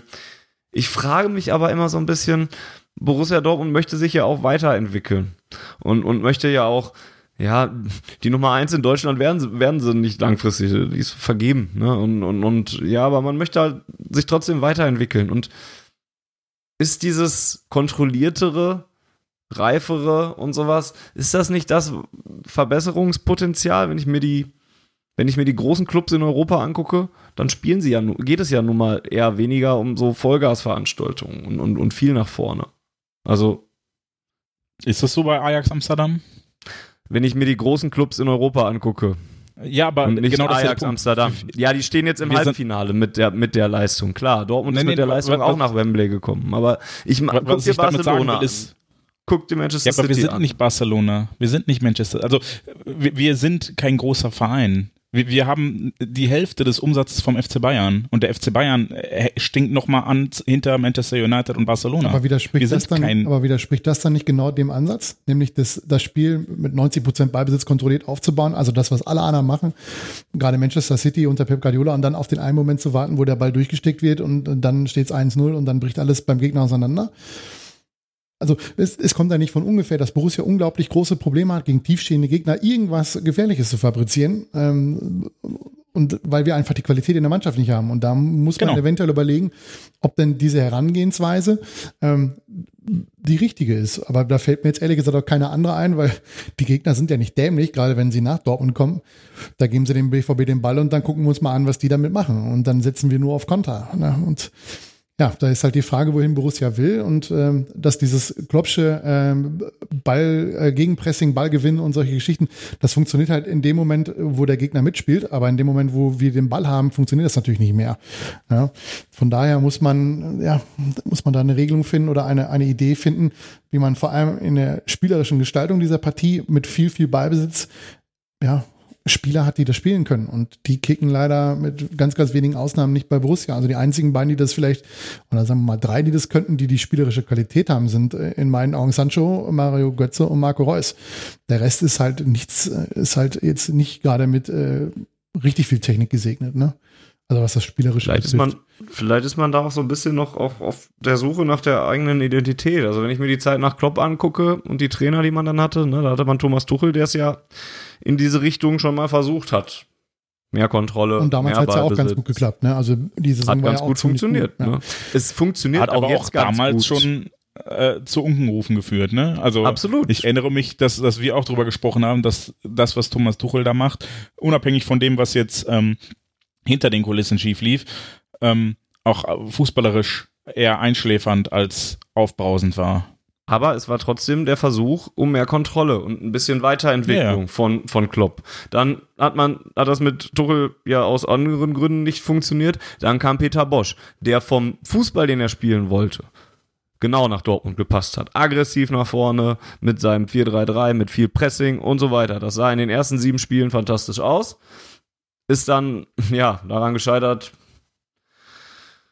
ja, dass es, weiß ich nicht, keine defensive Absicherung gegeben hat äh, und, und so weiter, ne? Aber auf, äh, es geht ja auch auf irgendwelche Kosten geht nun mal dieses Angriffsspiel dann ja auch, wenn man es so interpretiert. Peter Bosch hat es natürlich sehr krass äh, interpretiert, ne? Dann hatte man Peter Stöger, der hat das wieder ein bisschen runtergefahren, hat sich auf wieder mehr Kontrolle, mehr defensive Stabilität. gut, und, Peter ne? Stöger hat einen Scherbenhaufen übernommen und dafür gesorgt, dass der nicht vom Tisch Ja. fällt. aber auch mit Kontrolle, ne? Und die, die Frage ist halt, die, und die muss sich Borussia vielleicht auch einfach noch stellen. Wo möchte man denn hin? Und wie? Und mit welchem Kader? Vielleicht, ich, ich bin bei Volkert, vielleicht ist der Kader da gerade, ne, man möchte anscheinend ein bisschen in die Kontrolle. Ich verstehe, woher das kommt. Wenn Borussia sich weiterentwickeln will, ist das vielleicht sogar der Schritt, den sie gehen müssen. Ob das zu Standort Dortmund passt, weiß ich nicht. Ähm, Aber ich, ich habe Volker doch gar nicht widersprochen. Ich habe dir widersprochen, nee. dass wir kein großer Club sind und dass wir, und da würde ich Volker recht geben, dann im Zweifel nicht die Qualität haben, so zu spielen und vielleicht ähm, anders spielen müssen. Ich hab, wollte ja auch nicht überhaupt nicht, Ajax wie ein großer Club sind, aber ich wollte ja nur sagen, wie Borussia Dortmund den nächsten Schritt gehen kann, damit man irgendwann mal in Reichweite dieser großen Clubs kommen könnte. Weil ansonsten gibst du dich ja damit zufrieden, dass du da bist, wo du bist. Und das ist ja auch irgendwie kacke, sondern man will irgendwo hin. Und wie kommt man dahin? Und, und ja, um noch eben das, das Thema abzuschließen, was wir natürlich auch machen, und dabei erwischen wir uns ja auch immer wieder, dass wir gerade die letzten zwei Spielzeiten unter Jürgen Klopp auch ein bisschen verklären. Ne? Also wir waren in der einen Saison Tabellen 17. nach der Hinrunde. Äh, da war nicht viel. Das war, glaube ich, 2014, 2015. Und äh, es gab ja auch die Saison, wo wir mal mit, keine Ahnung, über 20 Punkten Rückstand hinter dem FC Bayern äh, Zweiter geworden sind. Sicherlich, das lag zum einen an der überragenden Saisonleistung des FC Bayern München, aber es lag eben halt auch daran, dass Borussia dieses Kloppsche Fußball äh, Vollgas-Tempo-Geschichten nicht mehr durchgehalten hat. Sowohl was das Personal betraf, als auch weil die Gegner sich darauf eingestellt haben. Ähm, der Fußball, und da jetzt wieder fünf Euro ins Phrasenschwein, natürlich immer so so Zyklen. Ja, mal ist dieses Gegenpressing mhm. total super und on vogue. Dann ist Ballbesitz, Fußball, äh, Tiki-Taka total super. Dann ist Pep Guardiolas Variante bei Manchester City total super. Und ja, grundsätzlich sind äh, Barca oder Real Madrid ja auch immer super, weil die immer ihn ein ins äh, Champions League Finale schicken. Ähm, aber ja, Borussia muss halt da irgendwie gucken, dass sie, dass sie äh, ihre Nische finden, die zum einen das Publikum so ein bisschen mitnimmt, aber zum anderen eben halt auch sportlich erfolgreich ist. Und äh, ja, ich glaube, mit dem einen können sie ein bisschen leben, wenn das Publikum ein bisschen unzufrieden ist, aber sie die Spiele gewinnen, ähm, dann, dann können sie damit sicherlich leben. Ähm, in dieser Saison ist es nun mal halt so, dass, dass halt alle das Gefühl haben, und da bin ich mir ziemlich sicher, das schießt euch beide mit ein, dass die Chance einfach unfassbar gut gewesen ist, deutscher Fußballmeister zu werden und sie ist halt immer noch da, aber sie war schon mal besser, die, die Ausgangsposition. Und dass man sie halt gegen Mannschaften ja verschenkt oder sich die Situation erschwert hat, die du normalerweise schlagen musst. Das hatten wir in der letzten Sendung ja auch schon. Wenn du gegen Hoffenheim, Frankfurt, Leipzig verlierst, ist okay. Ja, aber die Punkte dann halt gegen die Teams von ganz unten liegen zu lassen, ist halt, ist halt bitter. Ja, es ist auf jeden Fall ärgerlich, klar. Und, und das macht diese Saison auch aus. Also muss ich auch mal nochmal bewusst werden darüber, worüber wir uns hier auch unterhalten. Ne? Also wir spielen mit 69 Punkten immer noch eine fantastische Saison und ich finde. Jetzt nicht mehr ganz rekordverdächtig. Ne, es wird nicht mehr die beste Saison der Vereinsgeschichte, aber dann wird es halt die, oder könnte es halt immer noch die zweitbeste Saison der Vereinsgeschichte werden oder so. Wie auch immer. Also, es ist auch Meckern auf sehr viel, auf sehr, sehr hohem Niveau. Und wie gesagt, die Chance, deutscher Meister zu werden, ist immer noch da. Können wir gleich noch kurz drüber reden, wie, wie realistisch sie denn jetzt nur noch sein. Ne? Hm, ich finde, das muss man auch ich, immer ich, ich möchte eins von Volker ja. gerade noch aufgreifen, weil es ja eigentlich das äh, äh, bestätigt hat, was ich eben sagte. Und das ist, ähm, ihr spracht beide von Nische und Spielstil. Ich glaube, wichtig wäre vielleicht, äh, so einen grundsätzlichen Plan zu haben. Und der wäre nach meinem Geschmack, und da bin ich sicherlich nicht alleine, vielleicht ein bisschen offensiver, ein bisschen ähm, aggressiver. Ne, ich will gar nicht sagen, dass wir nicht offensiv spielen, weil so hoch wie wir stehen, würden uns jetzt wahrscheinlich wieder ähm, sämtliche Leute bescheinigen, ihr spielt doch offensiv und so viele Tore, wie wir schießen und so weiter. Aber, 74 Tore ähm, geschossen, ja. Naja. Also, ähm, offensiv im Sinne von aggressiv, ein bisschen, ja, ja. weiß nicht, vertikaler statt in die Breite. Ähm, das ist der eine Punkt. Aber das andere ist, was, was mir fehlt und das, Volker sprach das an, das hatten wir bei Jürgen Klopp irgendwann. Ähm, das hatten wir mit Sicherheit auch bei Thomas Tuchel irgendwann, nur hatten wir halt dann noch Dembele und Aubameyang und das haben wir halt jetzt auch, ist Variabilität oder, oder kleine Veränderungen.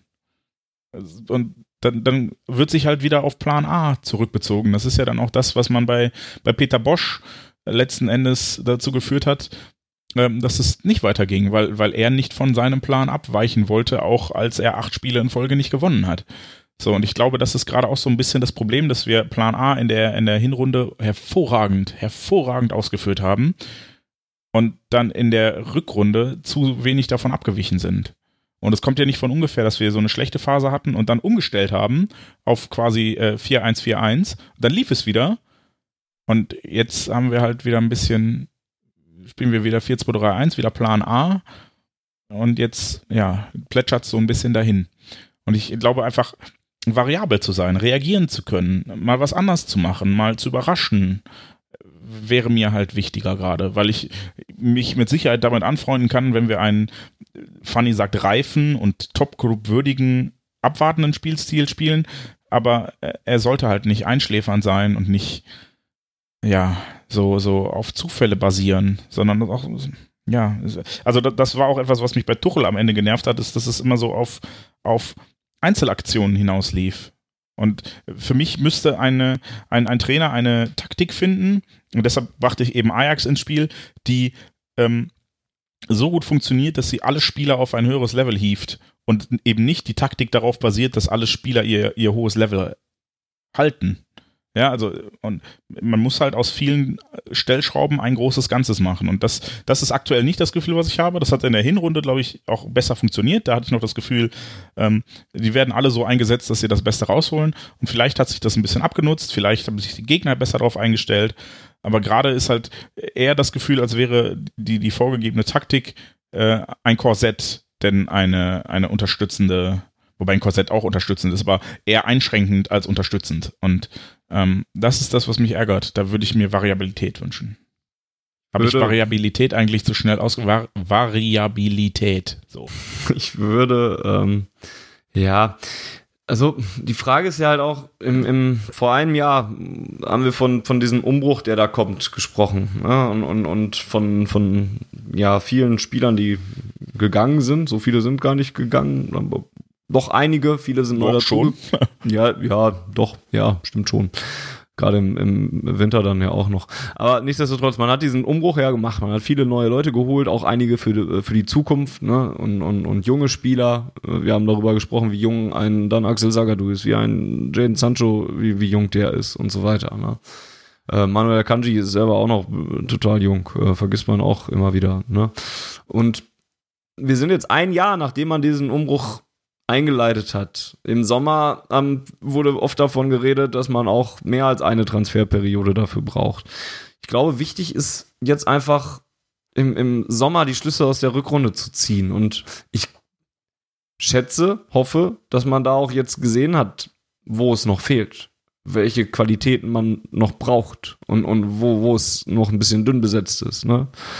Äh, Christian Pulisic geht, wir brauchen einen Ersatz für die Außenposition im Sturm muss irgendwas gemacht werden und so weiter. Und ja, Lucien Favre ist ein Jahr hier und, und, und hat schon vieles geändert und, und vieles ins Positive auch gedreht im Vergleich zur letzten Saison.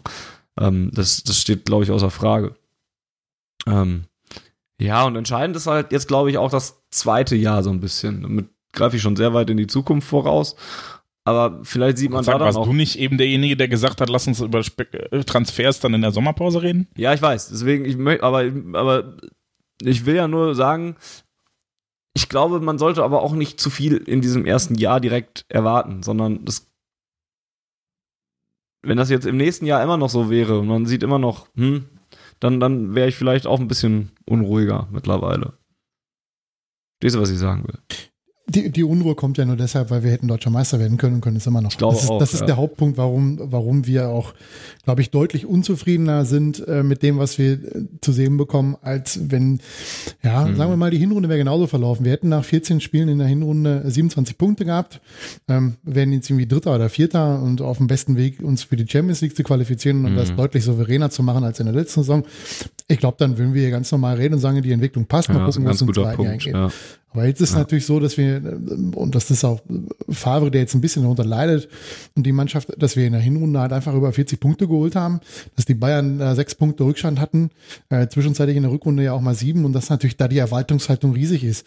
Also kann sich ja keiner von freisprechen, dass er irgendwie schon mal feuchte Träume Mhm. gehabt hat und, und da entsprechend von geträumt hat, wie, er, wie wir deutscher Fußballmeister werden. Am besten auch noch gegen die Blauen, was jetzt mittlerweile ja, ja weder das eine noch das andere klappt, weder Derby-Sieg, sonst vielleicht noch Meisterschaft, vielleicht auch nicht. Ähm, das ist, glaube ich, der Haupt. Noch Abstieg der Blauen. Oh Gott, ja, ja. Abwarten, Umso, abwarten. umso bitterer, dass wir das hätten eigentlich regeln können, aber das kann Borussia eh nicht so gut. Das haben wir bei Hoffenheim auch schon gezeigt. Dass wir die nicht so, dass wir Mannschaften, die die Fans nicht mögen, kickten der BVB selten richtig nett aus dem Stadion. Ähm, Na gut, aber- dass wir Samstag gegen Bremen spielen. Ja. Finden, ja, finden ja viele Leute noch gut. Ich Das- auch. Genau. Und äh, ja, das, das sorgte halt für die, für die große, äh, ja, für die Unruhe will ich nicht sagen, aber schon so ein bisschen, ja, es ist jetzt halt keine Euphorie beim BVB äh, im Umfeld. Das, die Mannschaft vermittelt das auch nicht. Und ja, es ist halt so ein bisschen so eine gedämpfte Stimmung. Dass man halt eine große Chance verspielt hat, das Derby verloren hat.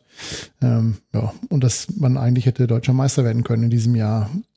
Und wenn man es wird, hätte Man man, kann es immer noch. Verdammt ja, und nochmal. wenn man es wird, dann eben halt hätte man es einfacher haben können. Das ist mir dann aber auch komplett scheißegal. In dem Moment ja, aber Stand jetzt ist, Ja. ist es halt, äh, ist die Chance halt relativ gering, dass Borussia Dortmund noch deutscher Fußballmeister wird. Die Aussichten waren schon mal besser. Also die Bayern Natürlich haben, ist sie das. haben eins, ja, Wenn du- wenn Bayern haben neun Punkte 1-1 gegen Nürnberg gespielt. Ja, wir, wir sind, ja, okay. Aber es ist ja jetzt auch nicht vollkommen ausgeschlossen. Also die ba dann reden wir doch mal. Genau, reden ich wir über den ich, ich Saisonschluss. gebe dir, ich geb dir ein paar Gründe, warum ich die Chance, dass Borussia Dortmund deutscher Fußballmeister wird, für relativ gering halte. Punkt eins ist die Form des BVBs. Punkt zwei ist das Fehlen von Marco Reus. Punkt drei ist, der FC Bayern München spielt jetzt gegen Hannover 96. Ei, ich befürchte, selbst wenn bei ganz, ganz viel äh, Wohlwollen und äh, Motivation von Thorsten Legert wird das nicht dazu führen, dass der FC Bayern da was liegen lässt. Der nächste Punkt ist, der dazu das hätte führt, ich aber gegen Nürnberg auch nicht gesagt. ja, Moment, der nächste Punkt, der dazu führt, ist, wenn die Bayern nochmal was liegen lassen und nochmal unentschieden spielen, hilft das dem BVB nicht wirklich weiter, weil er muss das mindestens zweimal machen, ohne ein Spiel verlieren und Dortmund muss drei von drei Spielen gewinnen. Das sieht halt alles nicht so schön aus. Das war schöner, als man noch Vorsprung hatte und äh, der ist nun mal halt komplett weg. Und jetzt wird's halt schwierig. Man ist halt auf Schützenhilfe angewiesen und das macht's natürlich deutlich äh, schwerer. Ne? Logisch. Genau, für, für, mich, für mich reicht da leider auch der letzte Satz, und zwar, wir haben es nicht mehr in der eigenen Hand. So, und das macht die Chance, dass es passiert, halt deutlich kleiner, als wenn äh, wir selbst einfach nur unsere Spiele gewinnen müssten. Ja, Punkt. absolut. Ja, klar. Es ist ja auch, aber es wird ja auch viel immer auf die letzten zwei Spiele geguckt, ne? Und Leipzig und, und äh, Frankfurt sind auch echt nur mal, auch noch mal, können harte Gegner sein, je nachdem, wie es tabellarisch so Oder ist. wie Gladbach bei uns auch und Fortuna haben wir in der Hinrunde ja auch gesehen. Ja, klar. Natürlich. Also, ich möchte euch ja jetzt auch nicht sagen, dass wir mit überwiegender Wahrscheinlichkeit deutscher Meister werden oder so, aber es geht doch immer noch was. Ey, komm, wir, äh, Samstag ist wahrscheinlich die schwerste Aufgabe, die wir haben, in, in Bremen. Ja. Die nächste Aufgabe ist immer die schwerste sowieso. Würde ich in der Woche auch über Düsseldorf sagen und dann würde ich es gegen Gladbach auch nochmal sagen.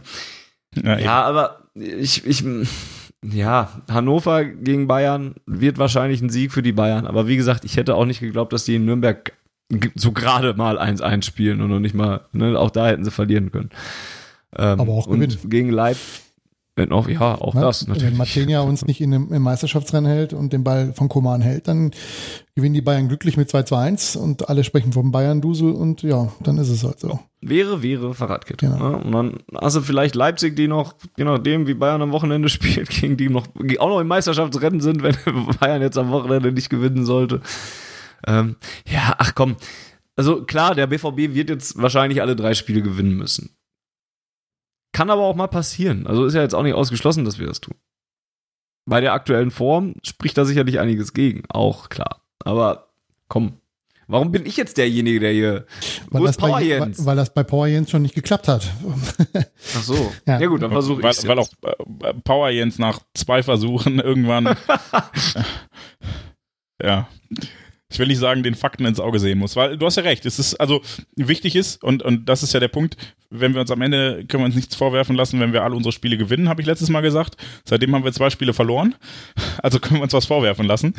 Ähm, Aki ja, Watzke hat also, sogar recht ge gehabt, als er gesagt hat, wenn wir alle vier Spiele gewinnen, werden wir deutscher Meister. Hätte recht gehabt, hätten wir Hätte alle vier gehabt. Spiele, aber haben wir nicht.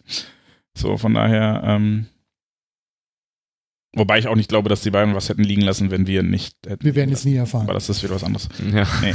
ähm, nein, nein, ich bin einfach Re- Realist und da hat Volker schon vollkommen recht, die Bayern müssen eins verlieren. Ja, also es reichen nicht mal äh, ein Unentschieden, sie müssen verlieren. Also da haben wir es schlicht und ergreifend nicht in der eigenen Hand.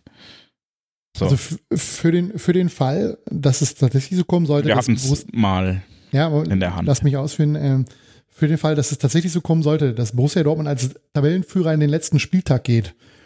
Ich glaube, dann sind alle dabei. Dann ist die Euphorie riesig ähm, und dann sehen wir das ganze Thema, glaube ich, ganz Da würde anders. ich, eher- da würde ich mir eher Sorgen machen.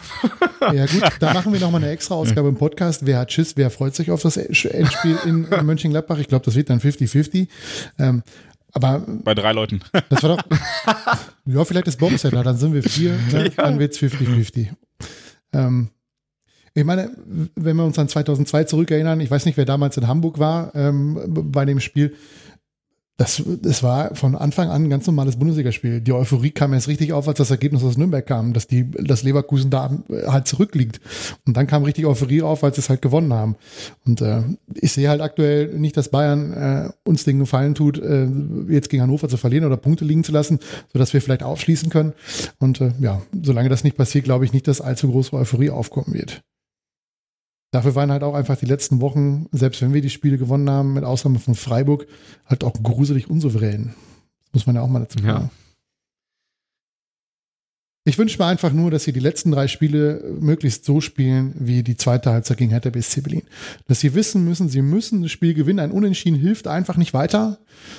Und wenn es dann halt einfach gegen Werder Bremen in der 89. Minute beim Stand von 1-1 kassieren wir im Konter zum 2-1 dann ist es halt so. Ganz ehrlich, dann kann ich damit leben. Aber immer, dass man sich immer vorwerfen kann, wenn man ein bisschen mehr gemacht hat, hätte, könnte man das Spiel gewinnen. Äh, das ist halt etwas, was ja, das nervt einfach. Wenn man in Nürnberg ein bisschen äh, mehr Offensive gespielt hätte, hätte nicht mit Doppelsechs gespielt, wer weiß, was passiert wäre. Ne? Hätte man äh, in andere Spiele, die wir, die wir schlecht, schlecht gespielt haben, wo wir nicht gepunktet haben oder, oder beziehungsweise nur einen Punkt geholt haben, äh, mit ein bisschen mehr äh, Offensive hätten wir vielleicht ein bisschen äh, was erreichen können. Hertha hat es ja gezeigt. Ne? Da waren es 45 Minuten offensiven Fußball. Hertha hat in der zweiten Halbzeit, äh, bis auf die eine Szene mit dem äh, vermeintlichen Elfmeter, und ich glaube, es war noch ein Pfostenschuss dabei, ähm, die waren einfach unterlegen. Und Dortmund hat voll auf das Tor gespielt und das wünsche ich mir halt für die letzten drei Spiele. Wenn es in, in eine Hose geht, geht es in eine mhm. Hose. Wenn nicht, dann nicht. Amen. Einfach äh, volle Kanone. Und das ist das, was mich auch, was ich nicht verstehe. Also, wir sind ja jetzt schon länger aus dem Pokal raus, wir sind schon ein bisschen länger aus der Champions League raus und ja gut, äh, dann fehlt hier mal einer und da mal einer, aber wir haben es immer geschafft, elf Mann auf den, auf den Rasen zu stellen. Ähm, wir, wir haben keine, in Anführungsstrichen, Doppelbelastung mehr. Wir haben unter der Woche Zeit zu regenerieren und zu trainieren. Und uns auf was hält uns davon, und genau, was hält uns denn davon ab, mit volle Kapelle draufzugehen? Was hält uns denn ab? Ne, es gibt keine Idee. Also ja, aber auch das ja, muss Lucien Favre doch bemerken. Also er muss doch sehen, dass es tabellarisch für uns gibt es nichts mehr zu verlieren. Wir sind Zweiter oder wir werden Dritter, eins von beiden. Ja, also wenn wir jetzt alle drei Spiele verlieren, könnte ich mir vorstellen, dass Leipzig noch fünf Punkte mehr holt und an uns vorbeizieht. Jo. Ja, aber ganz ehrlich, das ist mir doch scheißegal. Da muss ich mir am Ende nicht vorwerfen lassen, ich hätte nicht alles versucht, äh, deutscher Fußballmeister zu werden. Ja, und wenn halt so ein, so ein wildes Spiel 4-3 ausgeht für Werder am Samstag, dann ist es halt so. Aber dann hat Borussia wenigstens alles versucht, äh, das Spiel zu gewinnen und muss sich nicht vorwerfen lassen, äh, sie hätten mit angezogener eine Handbremse gespielt, weil sie darauf gewartet haben, irgendwie in der 90. nochmal einzuschieben. Das klappt halt vielleicht mal gegen Wolfsburg und, und, und gegen, gegen Augsburg, aber es klappt halt nicht immer. Und das ist das, jetzt gibt es nichts mehr zu verlieren. Volle Kapelle und gucken, was am Ende dabei rauskommt. Ja, es ist schon, schon, schon sehr richtig, ja. Ähm, also wenn ich Trainer Volle Kapelle wird es nicht geben. Glaube ich einfach nicht dran. ne? Also vielleicht hilft ja die Personalumstellung von Marco Reus, dass er raus ist, dass dass er gezwungen ist, etwas zu machen. Vielleicht führt das ja dazu, dass er sich ein bisschen was traut. Dass er vielleicht mal die Doppelsechs ein bisschen offensiver macht, dass er vielleicht der Hut statt Delaney spielen lässt und äh, Götze dann auf der Reus-Position und äh, Paco vorne drin. Das wäre mal eine etwas, auf dem, vom Papier her eine etwas offensivere Variante.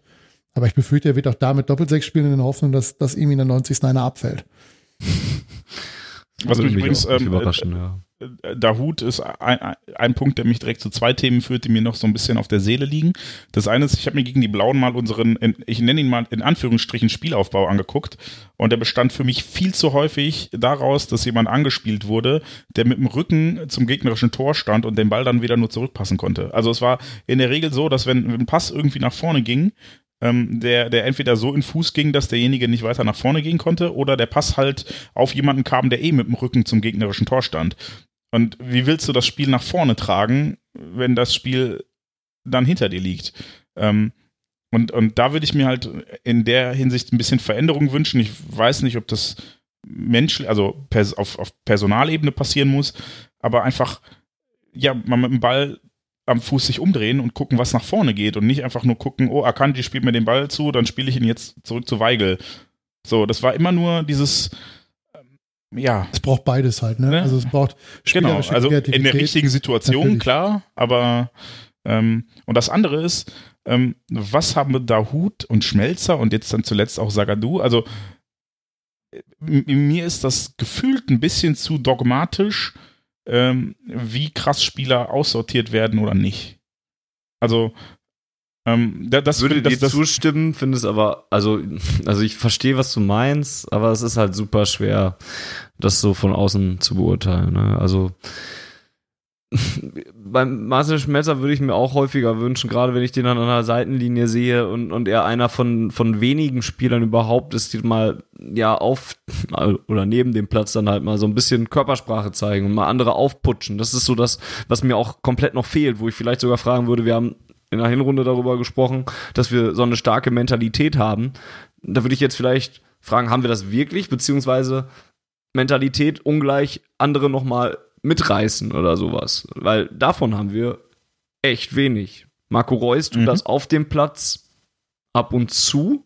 Mario Götze ist gegen die Blauen auch sehr laut geworden mal. Roman Bürki ist noch einer, der mal aufmuntert. Ja, wobei laut werden im, im ja, Falle eines, eines Rückschlages war ja in den beiden Fällen wahrscheinlich eher scheiße, was habt ihr da verbockt und nicht kommt Jungs weiter. So, ich ne? glaube, bei, äh, ja, ja, ja, okay, stimmt, bei Mario Götze schon. Bei, bei Birki habe ich schon trotzdem das Gefühl, dass er die Leute mitnimmt und so weiter. Ähm, ja, und, und wie gesagt, bei Schmelzer, der, der strahlt das zumindest am, am Seitenrand aus. Ich finde es ungemein schwer, das zu beurteilen, warum er raus ist. Anders kann man es ja kaum formulieren, wenn da so viele Leute ausfallen und er immer noch nicht spielt. Ich kann mir bei Mal, bis, Dialog dann, also letzthin das wirklich nicht gut gemacht hat. Das ist also auch richtig. Am Anfang, ja. am Anfang habe ich ja noch gesagt, okay, es ist hat vielleicht taktische Gründe, weil er mit Diallo einen größeren Spieler aufstellen möchte, weil er dies, das, keine Ahnung. Aber äh, Piszczek kommt jetzt wahrscheinlich zurück. Täte er das nicht, würde er wahrscheinlich trotzdem mit Diallo außen spielen und dann keine Ahnung was tun, statt mhm. einfach mal den Innenverteidiger nach innen zu stellen und den letzten Außenverteidiger, den wir noch haben, auf seine Position zu stellen. Weil schlechter machen, also ich war wirklich, ich versuche immer solche Gedanken und, und Worte, ich finde das ja dann auch den, den Spielern, die da auf dem Platz stehen, respektlos gegenüber. Aber ich dachte mir bei Diallo wirklich, okay, schlechter kann Schmelzer das jetzt auch nicht mehr machen. So, ja, ne? aber ich, also ich kann mir bei Lucien Favre nicht vorstellen, dass das irgendwie persönlich ist oder sowas. Das Einzige, wie ich mir das halt erklären kann, ist halt, dass es einfach absolut nicht passt vom, vom Spielertypen. Er einfach genau das nicht haben möchte, was Marcel Schmelzer ist. Und Aber Marcel Schmelzer hat zu Beginn der Saison hervorragenden Fußball gespielt. Ja, äh, ist, Jens, ne, also mich da brauchst ja du davon nicht zu überzeugen. Aber und, und äh, äh, weshalb ich darauf kam, ich denke jetzt auch an Dahut oder so, der halt einfach mal helfen würde und dann kriegt er die Chance gegen die Bayern, was ja so oder so, also auch wenn es gut läuft, äh, ähm, von vornherein von der Aufgabenstellung erstmal ein undankbares Spiel ist. Ja, du kannst auch nicht, also hat er ja trotzdem gemacht, Brun Larsen gegen die Bayern reinschmeißen und ihm dann nie wieder eine Chance geben, weil er ein schlechtes Spiel macht, weil er hat immerhin gegen die fucking Bayern gespielt. Ähm, ja, und das ist so mein Gefühl. Auch, auch Sagadu hat seit dem Spiel nicht mehr gespielt. Das ist so, ich habe so das Gefühl, das ist so dogmatisch. So, ah, der war da scheiße, der kann nicht mehr spielen. Als wäre der Fußballer, als hätte der die Qualitäten, wegen denen er im Kader ist, überhaupt nicht mehr, als hätte er nichts beizutragen. Womit ich jetzt nicht sagen will, dass äh, Dahut oder auch Sagadu sich in ihren letzten Einsätzen empfohlen haben, aber ähm, dass das so klar ist, dass die raus sind und sogar mit der Konsequenz, dass er lieber äh, positionsfremde Leute über Wochen und Monate auf einer fremden Position durchschleift, ähm, was halt nicht immer so gut klappt wie bei Julian Weigel, äh, der jetzt leider auch gegen die Blauen nicht so gut gespielt hat. Ähm, das, das verstehe ich halt nicht. Also dann, äh, ja, also ich, finde, ohne das jetzt, also nee, ich, ich sage jetzt nicht, was mir gerade durch den Kopf ging, weil ich ja eben gesagt habe, ich sage das ungerne, ähm, aber mal was anders machen und mal nicht die Doppel-Sechs-Witze Delaney spielen lassen, weil wir vielleicht einfach mal eine Veränderung brauchen könnten, dass das überhaupt nicht ja, in den Sinn zu kommen scheint. Das wundert mich. Kurz noch zu Sagadu, der hat nach Bayern hat er schon noch zwölf Minuten gegen Mainz wurde er schon noch eingewechselt und danach stand er ohne, äh, stand er mit Knieproblemen, halt jeweils auch gar nicht im Kader. Ne? Also es ist jetzt auch okay. nicht so, dass der wirklich komplett raus ist, sondern da scheint es auch andere Gründe zu haben. Da, da war mein Gefühl, äh, hat mich dann getrügt, dass er einfach seit diesem katastrophalen Bayern-Spiel raus ist. Ja, ist er ja auch, aber halt auch aus gesundheitlichen Gründen dann teilweise. Volker noch eine Idee, woran es liegen könnte. Eigentlich hat Jens schon alles gesagt. Ich versuche gerade mal rauszufinden in der Hinrunde, mit welcher Innenverteidigungskombo wir am häufigsten gespielt haben. Das müsste aber eigentlich Akanji Diallo gewesen sein. Hm, Akanji Sagadu. Oder so, ja. Akanji Sagadu war zum Beispiel gegen Bayern äh, die Innenverteidigung im, im Hinspiel. Ähm, aber ja. Waren, ähm, glaube ich, sechs oder sieben Spiele in Folge, die wir nicht verloren haben. Oder, also, die wir gewonnen haben, sogar mit den beiden. Also grundsätzlich stimme ich da Jens voll ich zu. Ähm, es, es, es ist, finde ich, schwierig, ähm, was für Nummern da teilweise auch in der, in der Viererkette gemacht werden. Ähm, nur um Schmelzer nicht reinzubringen. Also ich weiß, also ich will jetzt nicht sagen, es ist persönlich, aber es wirkt halt schon irgendwie. Also ganz ehrlich, dann dann wird dann wird noch äh, lieber Toprak gebracht äh, ähm, für für die für die Vierer, die dann zur Fünferkette wird, statt vielleicht jemanden noch reinzubringen, ähm, der links verteidigen kann und der weiß, wie es geht und dann Diallo vielleicht noch als, als dritte Option in die, in die Fünferkette zu, zu stellen. Ähm, naja, das erschießt sich mir ehrlich gesagt auch nicht so ganz. Meine Schmelzer, müssen wir auch ehrlich sagen, ist jetzt sportlich vielleicht nicht mehr von der Qualität, die er früher hatte. Ähm, das mag durchaus sein, dass ihm Tempo fehlt und so weiter und er hat doch in Düsseldorf, geht nun mal halt auch das 2 zu 0 auf seine Kappe, weil er da einfach 58 Kilometer weit weg steht von dem äh, Zoller oder wer das Tor da schießt zum 2-0. Ähm, aber ne, Diallo macht halt auch viele Fehler, ne? Und ja. Irgendeiner hat bei Twitter geschrieben, hätte eine ganz verrückte Idee, er wird mal auf links äh, Linksverteidiger stellen und dann mit zwei Innenverteidigern in der Innenverteidigung spielen. ähm, ja, ist, ist nicht ganz, ist nicht ganz unge, un, ungerechtfertigt, dieser, dieser Tweet.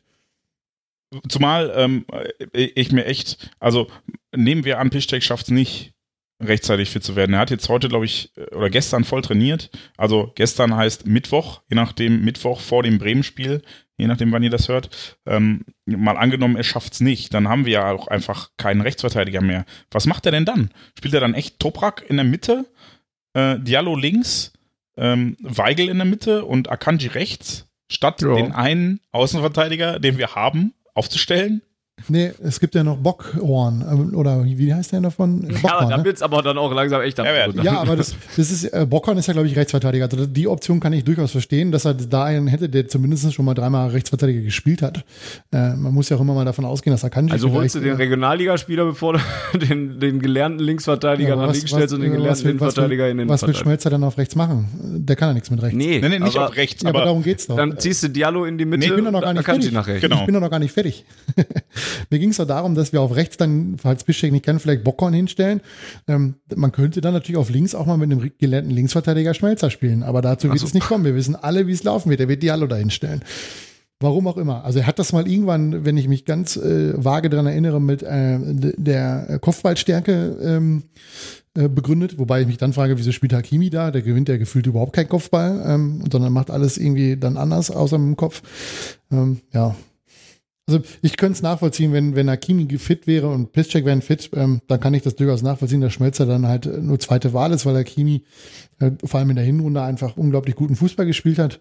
Ähm, aber wieso der jetzt komplett außen vor ist und man dann lieber äh, ganz, wild, ganz wilde Dinge macht mit der Viererkette, ähm, ja, verstehe ich ehrlich gesagt auch nicht. Und Diallo ist Andererseits habe ich auch keinen Bock darauf, wieder dann Marcel Schmelzer als Schuldigen für alles zu lesen, ja, wenn er dann aber wieder Diallo ist jetzt halt auch, ja, mag offensiv vielleicht ein paar Akzente sitzen, aber wenn wir nee, ehrlich sind, sind seine nee, offensiven, sorry. Moment, nee, lass nee. mich nicht mehr ausreden, aber seine offensive Aktionen sind doch immer gleich. Er rennt nach vorne, dann merkt er, dass ein Gegenspieler kommt, dann macht er diesen Trick, wo er den Ball mit der, hinter, der, hinter seinem Standfuß mit der Hacke herspielt, damit er nach in die Mitte ziehen kann und da ist alles voll. Ja, aber also gerade offensiv finde ich Diallo absolut unwürdig. Also äh, defensiv, bis auf die Aktion, die er sich jetzt gegen die Blauen da geleistet hat, das finde ich ja noch alles nachvollziehbar. Aber gerade offensiv ist er so limitiert. Also der, ich verstehe das. Der ist kein gelernter Linksverteidiger. Aber, aber der traut sich ja nicht, da nochmal bis zur Grundlinie zu gehen oder sowas. Es wird immer abgestaubt, dann wird immer nochmal, wie, wie du sagst, wird immer nochmal zurückgespielt, zur Seite gespielt oder sowas. Ganz, ganz selten wird dann mal mit links tatsächlich mal eine Flanke irgendwie reingeschlagen. Für die gibt's in der Mitte dann aber auch wieder da keine Abnehmer zwar, aber trotzdem ja doch nicht zu verlieren, da mal einen Ball reinzuhauen. Gerade offensiv finde ich Diallo eigentlich noch schlimmer als defensiv, ehrlich gesagt. Und das klingt jetzt auch schon wieder viel zu hart für einen Spieler, der das Trikot von Borussia Dortmund trägt. Also will ich auch eigentlich nicht so sagen. Ja, aber es kommt ja nicht von ungefähr, ich, ich dass es das Gerüchte gibt über diverse äh, Links- und Rechtsverteidiger, die äh, eventuell Na, Weg nach Dortmund finden. Und ich hoffe inständig, äh, dass die Verantwortlichen äh, halt auch einen Kader zusammenstellen, der nicht eins oder zu 100 Prozent auf Wunsch des Trainers zusammengestellt wird, sondern dass es eine Spielphilosophie gibt, die man vereinbart hat und nach der wird der Kader zusammengestellt. Weil das Theater, wenn man einen Kader nur nach dem Gusto zusammenstellt, wie der Trainer das gerne hätte, das haben wir jedes Mal, wenn der Trainer dann nicht mehr da ist, weil es nicht läuft, dann muss man nämlich mit den Spielern umkönnen, die halt hier keine Rolle mehr spielen. Ich äh, wollte auch nur, weil sich das jetzt ein bisschen äh, zu sehr in Richtung Schmerz. Es gibt andere Spieler, bei denen ich das gleiche Gefühl habe, wo ich es nicht ganz verstehe. Ne, also auch ein Dahut, der jetzt gegen die Bayern halt die Großchance versammelt hat, äh, versammelt hat, aber sicherlich einfach mal was anders machen würde als das, was jetzt da ist. Und gerade wenn jetzt Reus fehlt und dann, dann muss er eh umbauen, dann fehlt dir Götze wahrscheinlich als Stürmer, dann muss er, äh, ja, also ich weiß nicht, ich finde, auf mich wirkt das alles sehr dogmatisch, sehr, okay, der ist jetzt raus und der bleibt auch raus. Und das verstehe ich nicht, weil wir, wir sprachen eben von, von Form und ähm, ich habe letztes Mal auch schon gesagt, in der Hinrunde war es so geil, dass du halt durchwechseln konntest ohne Qualitätsabfall und gefühlt ist es jetzt so, wechselst ja nicht mal mehr durch. Du hast die, die üblichen drei Wechsel, du bringst, äh, wechselst die drei offensiven Außen gefühlt. Äh, Im Zweifel musst du noch verletzt einen rausnehmen.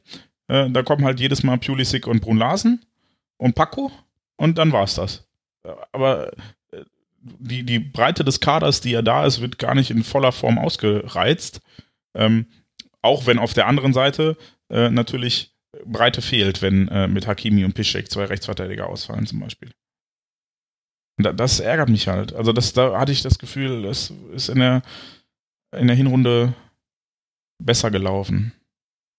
Da standen aber auch noch mehr zur Verfügung ja auch, ne? weil es da weniger Verletzungen gab in der Hinrunde. Ja gut, Kagawa hat ein Spiel gemacht. Ich meinte jetzt gerade also, in der Defensive. Meinst, also in der Viererkette ja, aber, hin. Die wurde ja auch. Aber das ist ja eher, eher ein Argument dafür, dass man die Breite ausnutzt, als zu sagen, mir fehlen drei Leute, dann setze ich zwei noch nicht ein. Perfekt. Stellt sich die Mannschaft von alleine auf. Geil. Mhm.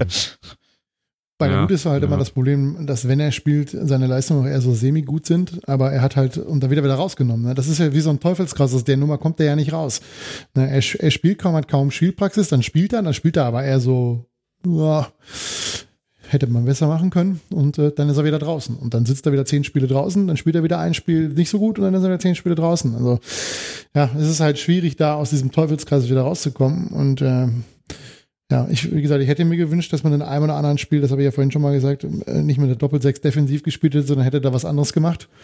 Und ähm, ja, woher soll auch ein, ein Dahut an Spielpraxis und, und äh, Zutrauen in seine Fähigkeiten kommen, wenn, wenn er immer nur alle zehn Spiele mal für 45 Minuten ran darf? Oder halt das undankbare Spiel beim FC Bayern München, halt, wo er die eine Torchance hat und dann halt nur ein Mitglied des Teams ist, was sich da fürchterlich einen einfängt. Wow, mir ist gerade aufgefallen, dass wir noch Maximilian Philipp im Kader ja, der haben. Der war aber eine lange Zeit lang verletzt. Und der hat gegen Mainz, um das noch, eben abzuschließen, dermaßen beschissen gegen Donati verteidigt, dass ich ihm am liebsten auf dem Platz noch äh, eine mitgegeben hätte. Das riecht mich heute noch auf. Wie man, wie man so dermaßen teilnahmslos in, auf der Außenbahn Donati, der eine Flanke nach, die, nach der anderen in den Strafraum geschlagen hat, ähm, wie man da einfach sich hinstellen kann, fünf Meter, guckt sich das an, wie der eine Flanke nach der anderen reinsteckt. Also das verstehe ich nicht.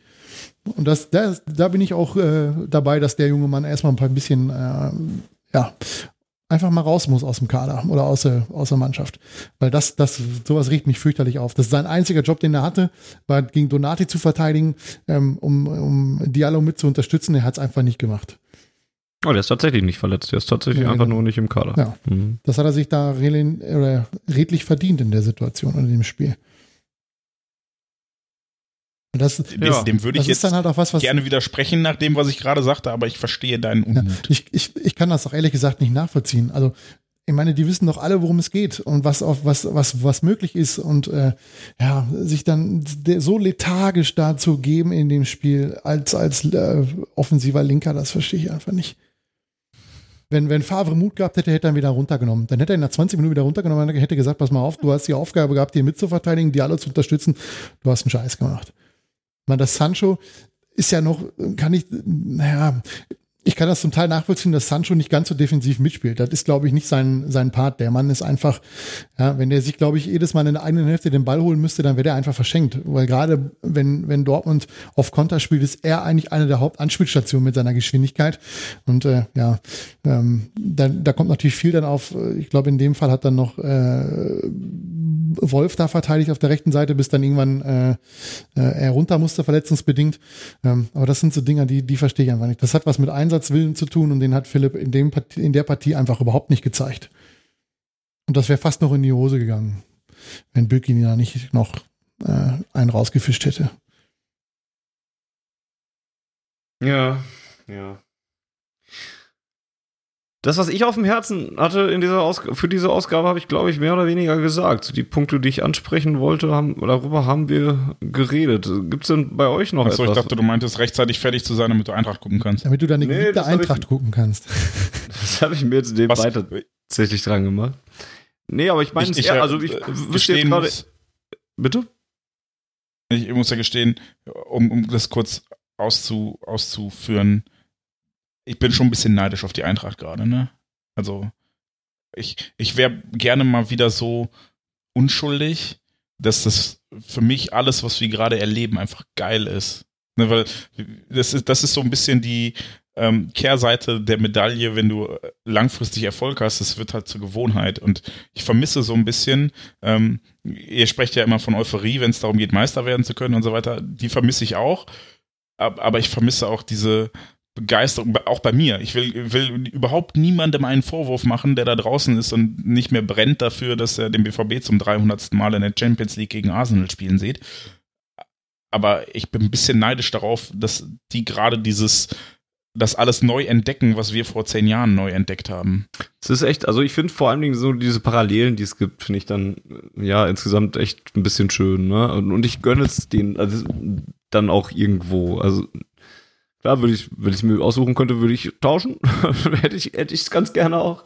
Aber irgendwie, weiß ich nicht, weil ich weiß, wie es sich anfühlt und so. Ich gucke mir das dann halt gerne an, wenn die da alle zwei Wochen, also ich finde ich Wahnsinn. Die haben heute schon wieder so eine Choreo da rausgehauen mit dem ganzen Stadion voller Fahnen und eine große Choreo auf der, auf der äh, Stehplatztribüne und so weiter. Es macht halt irgendwie auch Spaß dann. Und es hat so ein bisschen was von dem, was man kennt aus der Zeit, wo es bei uns halt richtig, richtig, richtig geil war. Und es ist immer noch ziemlich gut. Das vergisst man, wie gesagt. Und, und man ist verwöhnt, definitiv.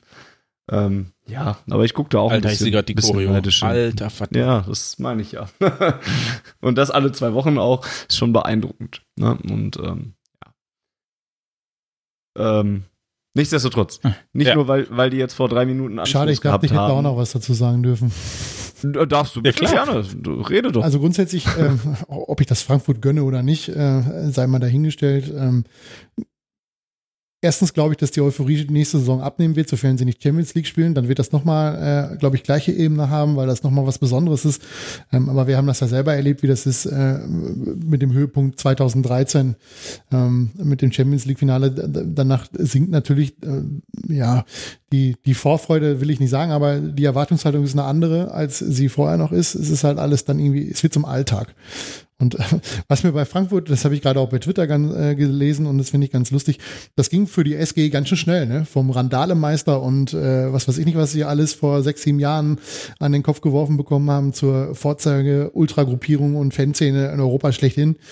Ja, das ist viel, äh, der, der Erfolg übertüncht da einiges, ne? Was das betrifft. Ne, ich, ich glaube, ich glaube, ähm, In der medialen das schließt sich ja. einfach nicht gegenseitig. Ja, genau, das schließt sich auch nicht gegenseitig aus. Die können ja immer noch ordentliche Hauer sein. Das heißt aber nicht, dass sie keine geilen Choreos machen und mittlerweile auch wieder, die hatten jetzt auch so eine Tiefphase, mittlerweile auch einfach wieder richtig gute Stimmung im Ja, Stadion. gut, ist klar, ist Euphorie, ne? Die spielen jetzt um, um, um den Einzug ins Europapokalfinale. Ich glaube, wenn ich das richtig gelesen habe, 1939, äh, nee, vor 39 Jahren waren sie zuletzt äh, in einem Endspiel. Da haben sie, glaube ich, irgendwie, haben sie nicht sogar einen Pokal gewonnen, irgendwie, äh, weiß ich jetzt nicht.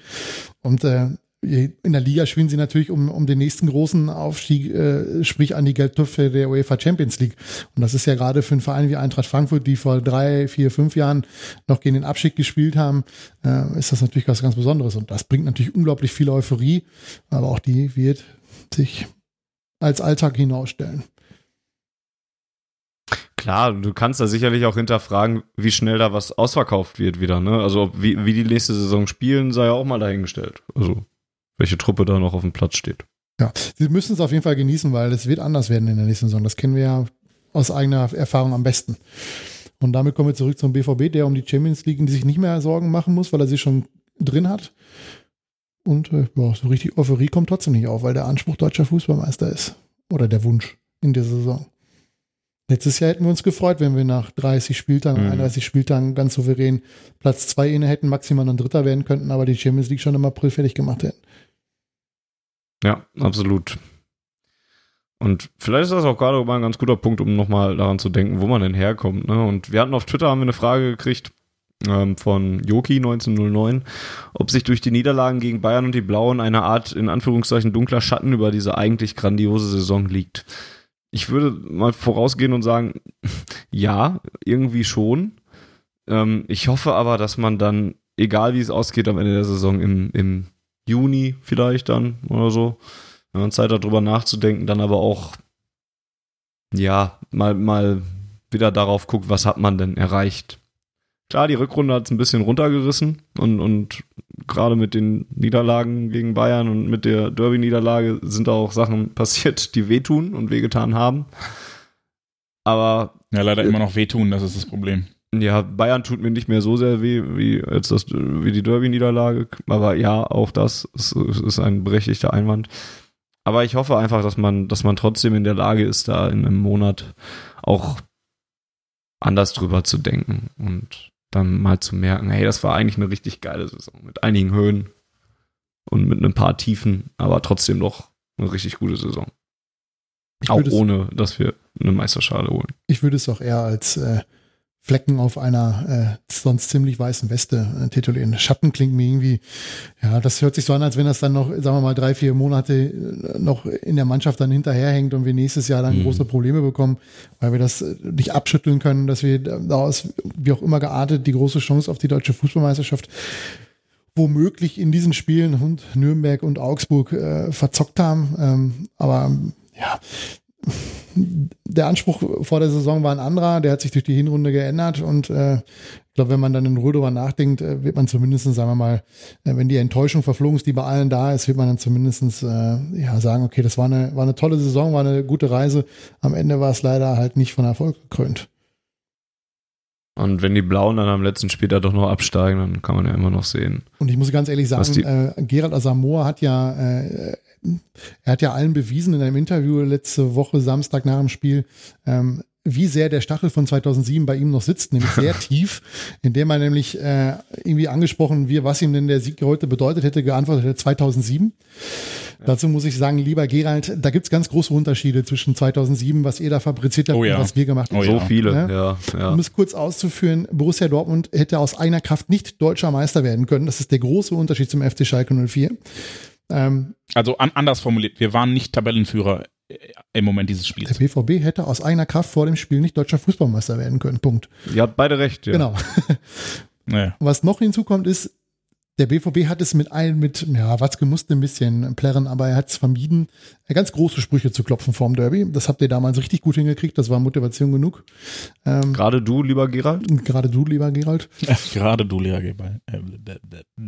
Ich kann nicht mehr sprechen. Genau. Und ja, das waren eigentlich nochmal die ganz, zwei ganz großen Unterschiede. Und, äh, der, der dritte also, große hallo, Unterschied. Wir sind das letzte Mal auch vor sieben Jahren deutscher Meister geworden und nicht ja, gut, vor, das, und nicht vor das, 50. Das ist ja hm. sein Problem, nicht mein Problem. Ähm, aber ich wollte jetzt nicht, nicht auf die Titel eingehen, die wir seitdem errungen haben, weil ähm, ja, aber, ja, aber die Bedeutung dieser Nicht-Meisterschaft ist ja, einfach eine ja, aber andere. Für mich ist das Größte einfach, dass sie es verspielt haben, aus, obwohl sie es hätten machen können. Wir hätten ja selbst bei einem Derby-Sieg nicht zwingend deutscher Meister werden können, weil wenn der FC Bayern. Weil jetzt Nürnberg natürlich alle durch die Gegend kommen und sagen, ja, aber Nürnberg hat ja unentschieden gespielt. Ja, aber wer weiß, wie das Spiel gelaufen wäre, was Bayern gemacht hätte, ja, ja. wir wissen es ja nicht. Von daher macht ich das ja auch schon. Auf Twitter, ja. Ich habe ja auch auf Twitter geschrieben, dann, dass, es, dass der Vergleich die ganze Zeit ein halbes Bein hatte oder so und, und noch nicht mal hinken konnte. Und ich habe es auch nicht ganz Weil Also ich verstehe, warum das rausgegraben halt, wird. Weil sie, weil sie sportlich mit Ausnahme von einzelnen Spielen, aber über die ganze Saison gesehen halt überhaupt nicht mithalten können. Ähm, mit einer Ausnahme in der letzten Saison, aber ansonsten äh, gucken die ja eigentlich eher mit einem Teleskop hinter uns her, mit dem Hubble-Teleskop, um uns noch zu sehen. Und äh, ja, der, also der, der Stachel von 2007 hängt bei Gerald Asamoah noch sehr, sehr äh, tief drin und das ist doch gut so. Ich meine, ich, ich habe ja sogar so eine, so eine leise Hoffnung geschöpft aus diesem Spiel für die Blauen, weil äh, klar rettet das für die die Saison. Aber nicht, wenn sie Aber wenn das die Saison rettet, ja, äh, trotz allem, also wenn sie nicht absteigen, äh, zeichnet das vielleicht auch so weit drüber, wie scheiße die Saison war, dass die sich ein bisschen zu wohlfühlen fürs nächste Jahr und dann richtig endlich runtergehen, die Dummen. Ich meine das sogar übrigens halbwegs, halbwegs ernst sogar noch. Das, also nicht, dass sie absteigen oder sowas, aber die kommen, glaube ich, nochmal in Bedulde. Also Die spielen jetzt zu Hause gegen Augsburg. Das ist vielleicht schon das entscheidende Spiel. Wenn sie da jetzt, wenn sie das nicht gewinnen, dann wird es aber nochmal richtig spaßig. Dann müssen sie nach Leverkusen und dann haben sie das Endspiel zu Hause gegen äh, im das, das Problem Fall. sind erneut nicht die das Blauen. Problem ist der das VfB Problem Stuttgart. ist der VfB. Aber der VfB Stuttgart kommt jetzt. What's up? Haben weil, ja- die, weil die auch den Trainer gewonnen. gewechselt haben. Ja, was bei, haben- was bei Nürnberg gewonnen. und äh, was bei Nürnberg und Hannover ganz gut geklappt hat. Also ein Spiel bisher bei Hannover. bei Augsburg hat das ein bisschen besser geklappt, muss man ehrlich sagen. Die haben sich da ja noch. Ja, Stuttgart spielt jetzt in Berlin. Berlin macht auch nichts mehr und dann spielen sie zu Hause gegen Wolfsburg, können sie auch gewinnen. Ja, aber Wolfsburg Abwarten. spielt noch um die Champions League, ne? Also zumindest stand jetzt. Dass dann nachher dazu reicht. Naja, ist ja auch egal. Es wäre schön, wenn sie noch runtergehen, das wird aber leider nicht passieren. Also das ist ungefähr so realistisch, dass sie noch 16. werden wie wir, dass wir noch deutscher Fußballmeister werden. Und dann kommt am Ende beides und ich mache eine Woche Ja, dann, Urlaub. dann laufe ich auch per Pedis von der, vom Westfalenstadion nach Gelsenkirchen. Aber ich würde nicht über die 40 laufen, die ist mir. Ihr habt's gehört. Ja, habt ihr gehört. Hier live. Ich mache einen Periscope auf jeden Fall könnt ihr Dann. gerne filmen. Und dann laufe ich. Ich fahre bei Auto nebenher, ne? um das klar. ist. Ich Ja, laufe also nicht ich, den ganzen ich Weg. brauche schon jemanden, der mir Niemand, da. der äh, dich kennt, jetzt hätte das jetzt erwartet. Danke, Ja. danke. ja gut, machen wir ein Schleifchen dran, würde ich sagen. Ähm, jetzt haben wir noch ein damit bisschen auch noch auf andere. Vereine geguckt, damit ich meine Eintracht. Wow, wow, we're Hinty Army. Oh, da ist das erste Tor Na. gefallen. Valencia führt bei Arsenal mit 1-0. Ah, ich dachte, ich habe bei der Eintracht etwas verpasst. So, liebe Leute da draußen, ähm, schwarzgelb.de slash unterstützen, wenn ihr uns helfen wollt. Ähm, ansonsten bei iTunes abonnieren und bewerten und euren Freunden erzählen, dass die Jungs von Auf Ohren manchmal ein bisschen drüber sind und manchmal aber vielleicht auch ganz interessante Sachen ähm, so von sich geben. Und, und äh, jetzt mal gerne Feedback, weil ähm, wir machen hier so ein bisschen unser Ding und ähm, ihr, ihr schreibt uns ab und zu mal, dass ihr Gurkensalat seid, aber ähm, wir wollen das ja auch besser machen. Ne, damit ihr, äh, das weiß ich nicht, was, was wünscht ihr euch? Also es muss gar nicht sein, Feedback im Sinne von, ähm, ja, war cool, danke, ähm, sondern gerne auch einfach, was wünscht ihr euch? Was können wir besser machen, damit ihr mehr Spaß an Auf Ohren und schwarzgelb.de habt? Genau, Sagt's wir sind, uns. wir sind in der gerade letzten raus. Zeit tatsächlich, ohne mich jetzt darüber beschweren zu wollen, aber ich will es mal einfach festhalten, ist ein bisschen weniger geworden. Und man, ne, wir kriegen für, für das alles hier kein Geld und, und machen das aus Spaß und machen das auch gerne und vor allem. Aber ein bisschen zehren wir auch von, von Rückmeldungen von euch. Ne? Also, und wenn es dann auch nur ist, keine Ahnung, der fand ja der keine Ahnung, wenn er sagt, dass. Ähm, was habe ich denn alles erzählt in dieser Ausgabe? Dass Eintracht Frankfurt ein toller Verein ist. dass Eintracht Frankfurt ein toller Verein ist. Ich sehe das nämlich komplett anders, weil Doppelpunkt. Ne? Und sagt es uns sowas. Oder ähm, wir haben in dieser Saison, wenn ihr es mitgekriegt habt, wenn ihr uns ein bisschen länger schon verfolgt, ein bisschen was ausprobiert mit vielen kürzeren Ausgaben, ein paar längeren Ausgaben mit den Ausgaben von der BVB Jugend oder sowas, wo wir auch bald noch mal wieder ähm, wenn es auf die Endrunde zugeht, noch mal wieder reden wollen mit ein paar äh, Interviews, die wir haben und so. Es wäre einfach ganz schön, so ein bisschen Rückmeldung zu kriegen. Wie wünscht ihr euch auf Ohren? Ähm, was findet ihr gut an auf Ohren? Was ist verbesserungswürdig an auf Ohren? Ähm, all das hilft uns einfach nicht, uns unseren Bauch zu pinseln. Das dann auch manchmal vielleicht, aber äh, es bringt uns ja auch weiter. Ne? Wir machen das jetzt schon ein paar Jahre und äh, viel zu viele Ausgaben, wo ich auch mittlerweile erstaunt drüber bin. Ähm, aber wir arbeiten auch immer noch daran, es nochmal irgendwie besser zu machen und an der einen oder anderen Schraube zu drehen. Und das könnt ihr eben mitbestimmen. Das steht in jedem Artikel drin, aber das ist auch wirklich ernst gemeint. So. Und dann, Volker, fällt dir noch irgendwas ein, womit wir Fanny davon abhalten können, die ja, sicher. Eintracht zu Also gucken? wir könnten auf jeden Fall äh, auch auf YouTube viele äh, Daumen hoch oder Herzchen gebrauchen. Äh, bei ich hab das iTunes Spiel ganz hier schon dran. Deswegen ist auch deine Internetverbindung so scheiße. Weil du Das ist bestimmt gut über möglich, Stream ja. guckst. Ja, deswegen, da so, läuft. Ja, toll. Super. Ähm, wir könnten ganz viele äh, Bewertungen und fünf Sternchen oder vier Sternchen oder ein Sternchen oder wie viel Sternchen ihr auch immer geben wollt, zwischen eins und fünf, äh, auf, äh, bei iTunes gebrauchen, weil nur dann auch entsprechend, ja, dieser Algorithmus ist ja ein bisschen schwierig, glaube ich, bei, bei iTunes, aber dass wir mal ein bisschen weiter nach oben kommen und nicht in der, irgendwelchen äh, Golf- und äh, Beachvolleyball-Ausgaben äh, liegen. Ähm, ja, sorgt einfach dafür, dass wir ein bisschen prominenter werden, ein bisschen bekannter. Wir sind ja auch bei Spotify und so weiter. Ja, also wir sind ja fast auf jeder Plattform vertreten, die auf ein mobiles Gerät gehen, damit ihr uns hören könnt. Falls uns, was falls uns noch was fehlt, dürft ihr das auch gerne Volker mitteilen, dann äh, zaubert der das dahin. Der äh, kramt Ich habe immer hab wieder. nur eine Bitte, keine vier Sterne. Alles andere ist egal, aber vier ist eine Scheißzahl. Danke. Die nächste Ausgabe von Auf Ohren ist geplant für nach der Saison, wo wir dann eine, ja, eine Rückschau machen auf die Saison. Ne? Und dann, Jens, legen wir die auf das, auf das Datum, wo das Endspiel im Europapokal stattfindet, falls die Eintracht da spielt? ihr seid solche schlechten Menschen. Nee, ehr- ehrlicherweise würde ich mir das dann tatsächlich auch Na, ganz gerne. Und ähm, Nee, ähm, äh, geplant nach der Saison, aber was, was ich hinzufügen wollte, ist, ähm, sollten unvorhergesehene Dinge passieren, sind wir hoffentlich jetzt, da äh, Volker fertig eingezogen ist, äh, bei mir beruflicher Stress ein bisschen Aber nachgelassen eine hat. Internetverbindung, Funny, die Volker hat immer habe noch ich immer noch nicht. Die kommt am 29. Mai. Man glaubt es ja kaum. Die Telekom kommt tatsächlich noch vorbei. Oh, wow. Okay, gut. Ähm, egal, also wenn irgendwas Unvorhergesehenes passiert und wir plötzlich Tabellenführer vor dem letzten Spieltag sind, vielleicht reden wir dann vorher nochmal, aber ähm, Plan boah, nach der Saison. sterbe ich, ey. Ja. Ja, dann machen wir das. Gut. Äh, Feedback. Jetzt haben wir so viel eben davon gesprochen. Wo könnt ihr das denn hinterlassen? Podcast.schwarzgelb.de funktioniert hoffentlich noch die E-Mail-Adresse. Ja.